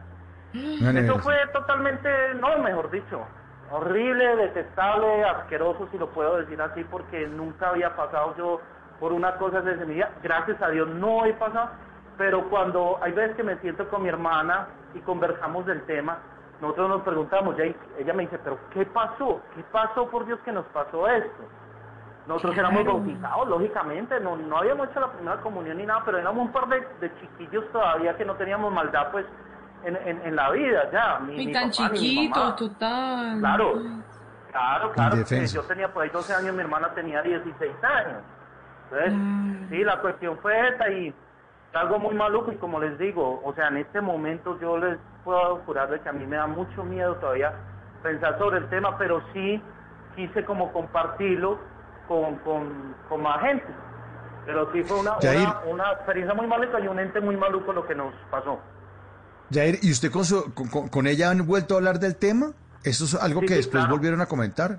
¿Sí? Sí, claro, sí, nosotros volvimos a comentar del tema y como te digo, ella, ella me pregunta y yo le pregunto, pero ¿qué nos pudo haber pasado? ¿Por qué nos pasó esa cosa a nosotros dos? Que hubiera sido yo solo, digo, bueno, pues, Sí, claro. con pesadillas, o yo Sí, no sé. alguna cosa, Pero- alguna cosa le dio, claro. Sí, alguna cosa, o, no sé, un trauma, el pelado. pues, Se lo imaginó, No, pero nos pasó a nosotros cualquier- dos, porque, o sea, una cosa es que le pasó a una sola persona, otra cosa es que los dos la hayan vivido y, la, Ujú. y puedan compartir de eso. Y como te digo, yo sí me siento con mi hermana y veces a, a charlar del tema. Uf, qué duro, hermano. Qué experiencia, qué experiencia, qué experiencia. Sí, no, y entendemos perfectamente que se le ponga la piel de, la piel de gallina, ¿no, Simón? Así estamos nosotros. Sí, no, pues imagínese, pero, pero, pero es que en medio de todo eso y cuando uno le da vueltas al asunto y uno trata de encontrar como una eh, explicación, explicación razonable, pues es como complicado, ¿no? Yo me imagino que usted le ha tratado de dar mil vueltas, encontrar una explicación y, y, y, no la haya, y, su hermana tampoco, o, han logrado dar de pronto como con alguna explicación, decir físicamente no pudo haber pasado esto, esto y este detalle, esto se mueve aquí, o, Exactamente no. o ¿sabes nada, o Pero- realmente ¿sabes es muy irracional. Nosotros inclusive, cuando ya pues uno crece y todo eso, uno dice, no, pues de pronto nos, nos quisieron pues, espantar, eh, molestar la vida, pues los querían allá, ¿sí me entiendes? Y todo eso. Pero, o sea, sería mentira yo decirte, pues o sea, era oscuro, pero uno por, más, por oscuro que sea, uno logra ver una persona, ¿cierto? Claro, claro, Uno ver no, es que no, es que es pero inexplicable. nosotros no vimos una persona, lo que te digo, lo que yo sé, lo que yo sentí, lo que mi hermana vio fue como un bulto, un bulto al lado mío que se desvaneció al lado mío y, y, y yo no sé cuánto rato llevaría acostado al lado mío. Uy, no, no. Entonces, la cuestión es esa, o sea, muy, muy maluco, muy maluco y como te digo, no, no me gustan estos temas y, pero, uy, Dios mío, no le deseo eso a nadie en la vida que una cosa de esas, que una cosa de esas pase, porque digamos lo que uno ha escuchado, lo que uno ha visto, o alguien que me ha dicho, un fantasma pues para, para que a uno lo toque y todo eso, o sea, los fantasmas no, no, no, no, no tienen masa, masa corporal. Entonces Sí. uno escucha unas historias como que no sé, como que no sé cuándo, pero y uno respeta y todo, pero esto, esto sí fue una cosa totalmente increíble. Pues Jair, gracias por compartir esa historia con nosotros aquí en Bla Bla Blue y cuando ese tipo de cosas eh, lo dejan uno como traumatizado, cuando tiene esa carga emocional tan fuerte, no solamente las cosas que son inexplicables de este estilo, sino cuando uno tiene un dolor, uno necesita hablarlo con alguien para que no le pese tanto sobre los hombros. Por eso le agradecemos muchísimo eh, haberse comunicado con nosotros, tomarse el tiempo y también haber sido parte de esta eh, especial, de esta semana especial de Halloween en Bla Bla Blue. Un abrazo, Jair, un abrazo muy grande para usted. Y aquí siempre en su casa, aquí lo acompañamos, hermano. Aquí lo lo mismo Para acompañamos. ustedes, Dios los bendiga y muchas gracias. Muchas gracias a Gracias usted por el y sabe grupo. sabe como buen oyente de Bla Bla Blue que lo despedimos siempre con una canción que tiene que ver con algo de lo que nos pidió. Pues aquí se pregunta Willy Colón y todos los oyentes de Bla Bla Blue, ¿qué será? ¿O qué será? Yo creo en ¿Qué muchas será? cosas que no he visto. Y ustedes también, lo sé. No se puede negar la existencia de algo palpado, por más etéreo que sea. No hace falta exhibir una prueba de decencia de aquello que es tan verdadero. El único gesto es creer o no. Algunas veces hasta creer llorando. Se trata de un tema incompleto porque le falta respuesta. Respuesta que alguno de ustedes quizás le pueda dar.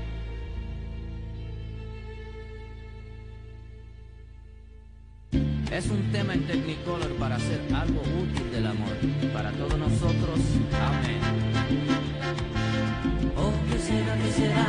Que anda suspirando por las alcobas, que se oye susurrando en versos de trova, que anda combinándonos preguntas locas, que anda en las cabezas, anda en las bocas, que anda ascendiendo por altos huecos, que están hablando alto en la bodega y grita en el mercado, ¿qué cosa es esa?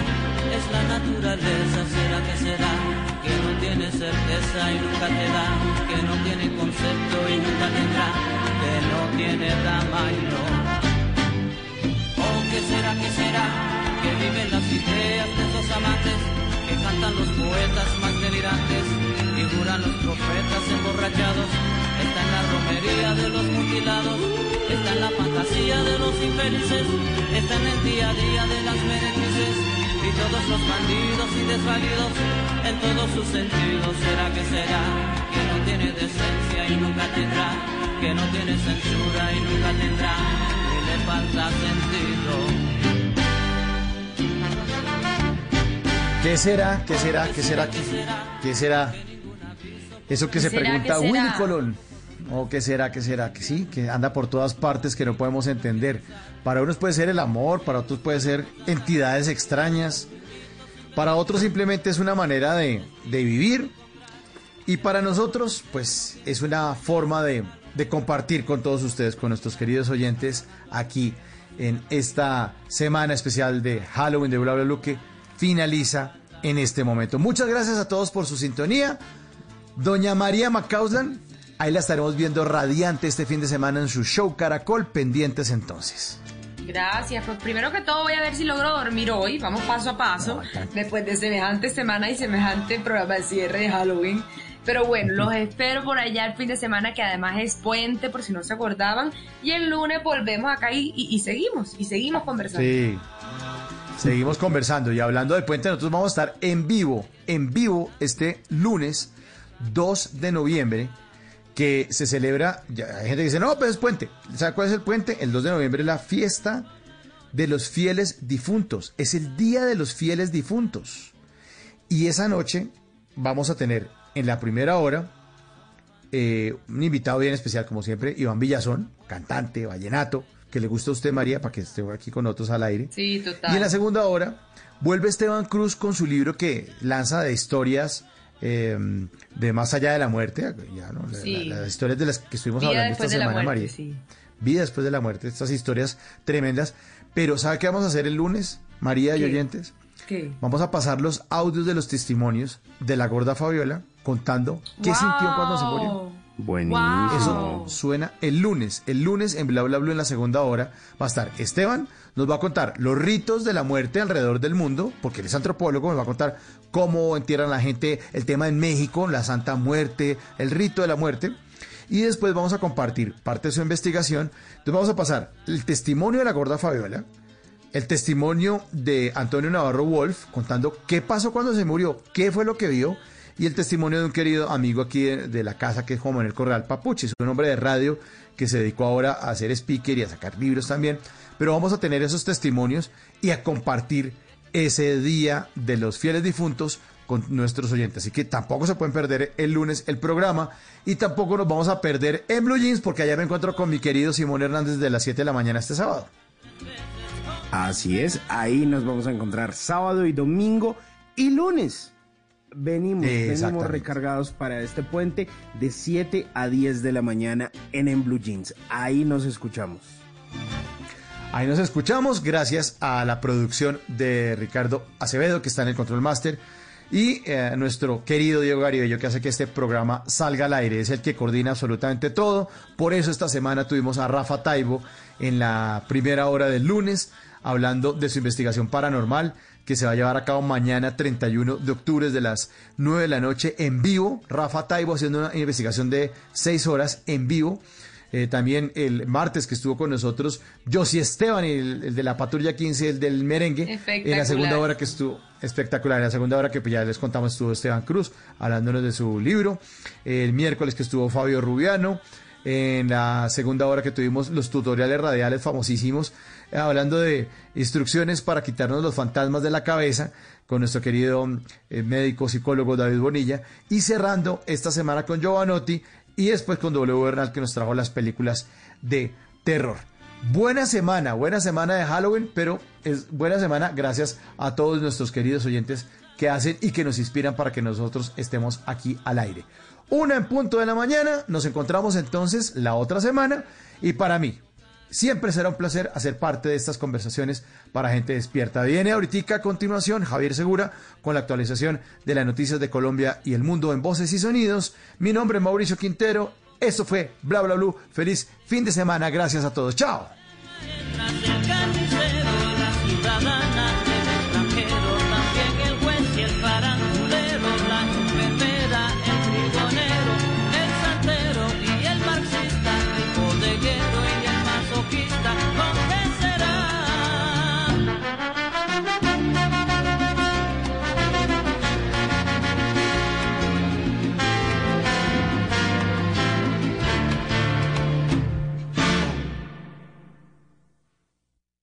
En las noches la única que no se cansa es la lengua.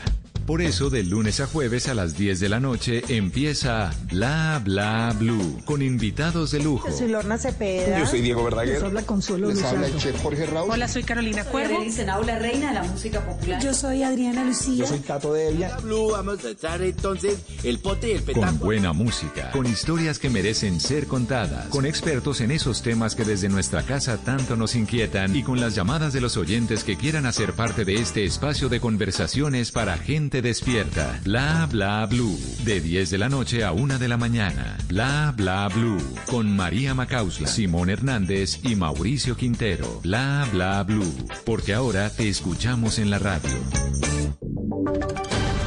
Voces y sonidos de Colombia y el mundo en Blue Radio y bluradio.com, porque la verdad es de todos. Ya es la una de la mañana y tres minutos y esta es una actualización de las noticias más importantes de Colombia y del mundo en Blue Radio. La policía de Bucaramanga busca a la pareja que aparece en un video donde se ven que están sin tapabocas en un bus del sistema integrado de transporte de Metrolínea. Julia Mejía. En un video que se viralizó en redes sociales quedó grabado el momento en el que una pasajera de Metrolínea se opone a usar el tapabocas dentro del bus y como si fuera poco, le dice a la gente que de algo se tienen que morir. La irresponsable actitud de la mujer y su acompañante causó una ola de indignación en Bucaramanga, donde la Policía Metropolitana informó este jueves que la están buscando para imponerle su respectiva sanción. El coronel Rodrigo Álvarez es comandante operativo y de seguridad ciudadana. La empresa prestadora del servicio no debe permitir el ingreso de los ciudadanos que se encuentren incumpliendo los protocolos de bioseguridad. El sistema integrado de transporte Metrolínea reprochó la actitud de la pasajera. Desde que inició la pandemia han sido sancionadas 43 mil personas en Bucaramanga por incumplir las normas sanitarias.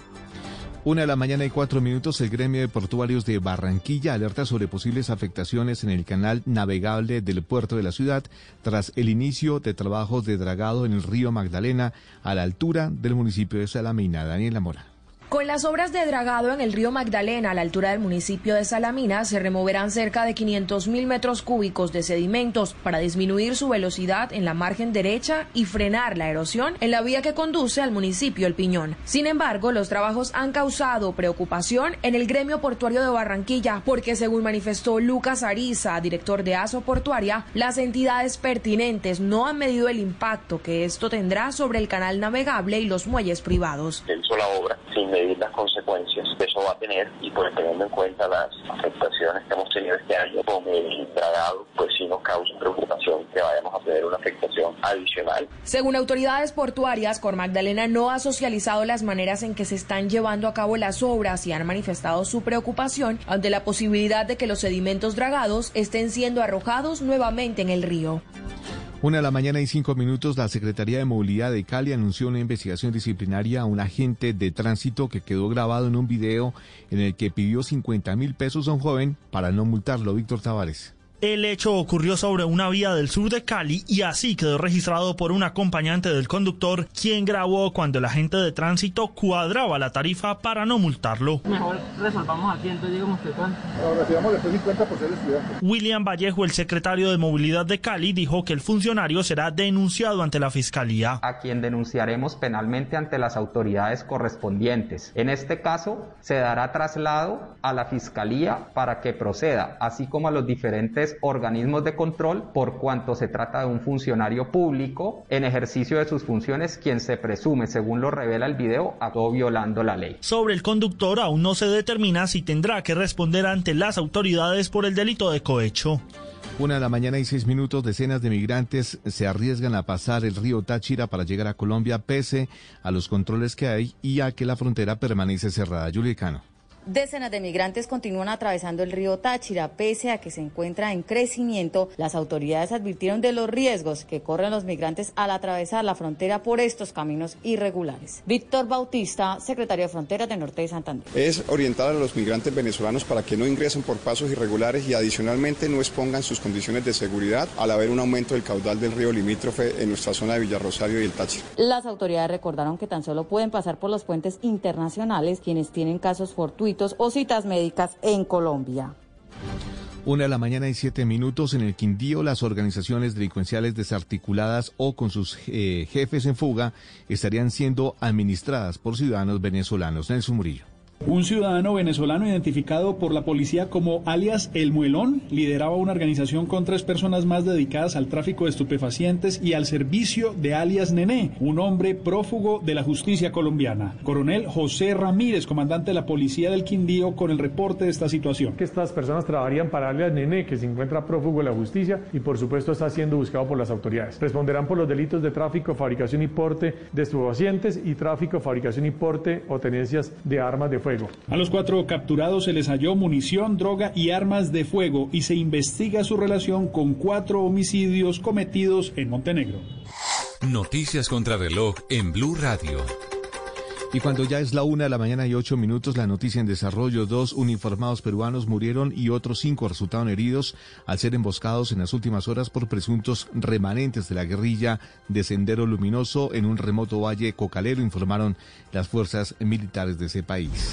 La cifra, debido a la pandemia, las ventas de Amazon se incrementaron un 37%, lo que equivale a 96.150 millones de dólares. Seguimos atentos porque hoy en la mañana la policía informará sobre los operativos especiales que realizará durante este puente festivo para evitar aglomeraciones no solo en lugares comerciales, sino también en eventos convocados de manera clandestina. La ampliación de estas y otras noticias en blueradio.com y en Twitter, arroba Co. Sigan en sintonía con Blue Música. El mundo nos está dando una oportunidad para transformarnos, evolucionar la forma de trabajar, de compartir y hasta de celebrar. Con valentía enfrentaremos la realidad de una forma diferente, porque transformarse es la nueva alternativa. Blue Radio. Misfacturas.com.co, especialistas en facturación electrónica, con el respaldo de Mi Planilla y Compensar, presentan la hora en Blue Radio. En Colombia, una de la mañana y nueve minutos. Implementa la facturación electrónica de tu empresa con misfacturas.com.co y recibe un mes de prueba gratis. Planes desde 14,450 pesos masiva. Regístrate en misfacturas.com.co.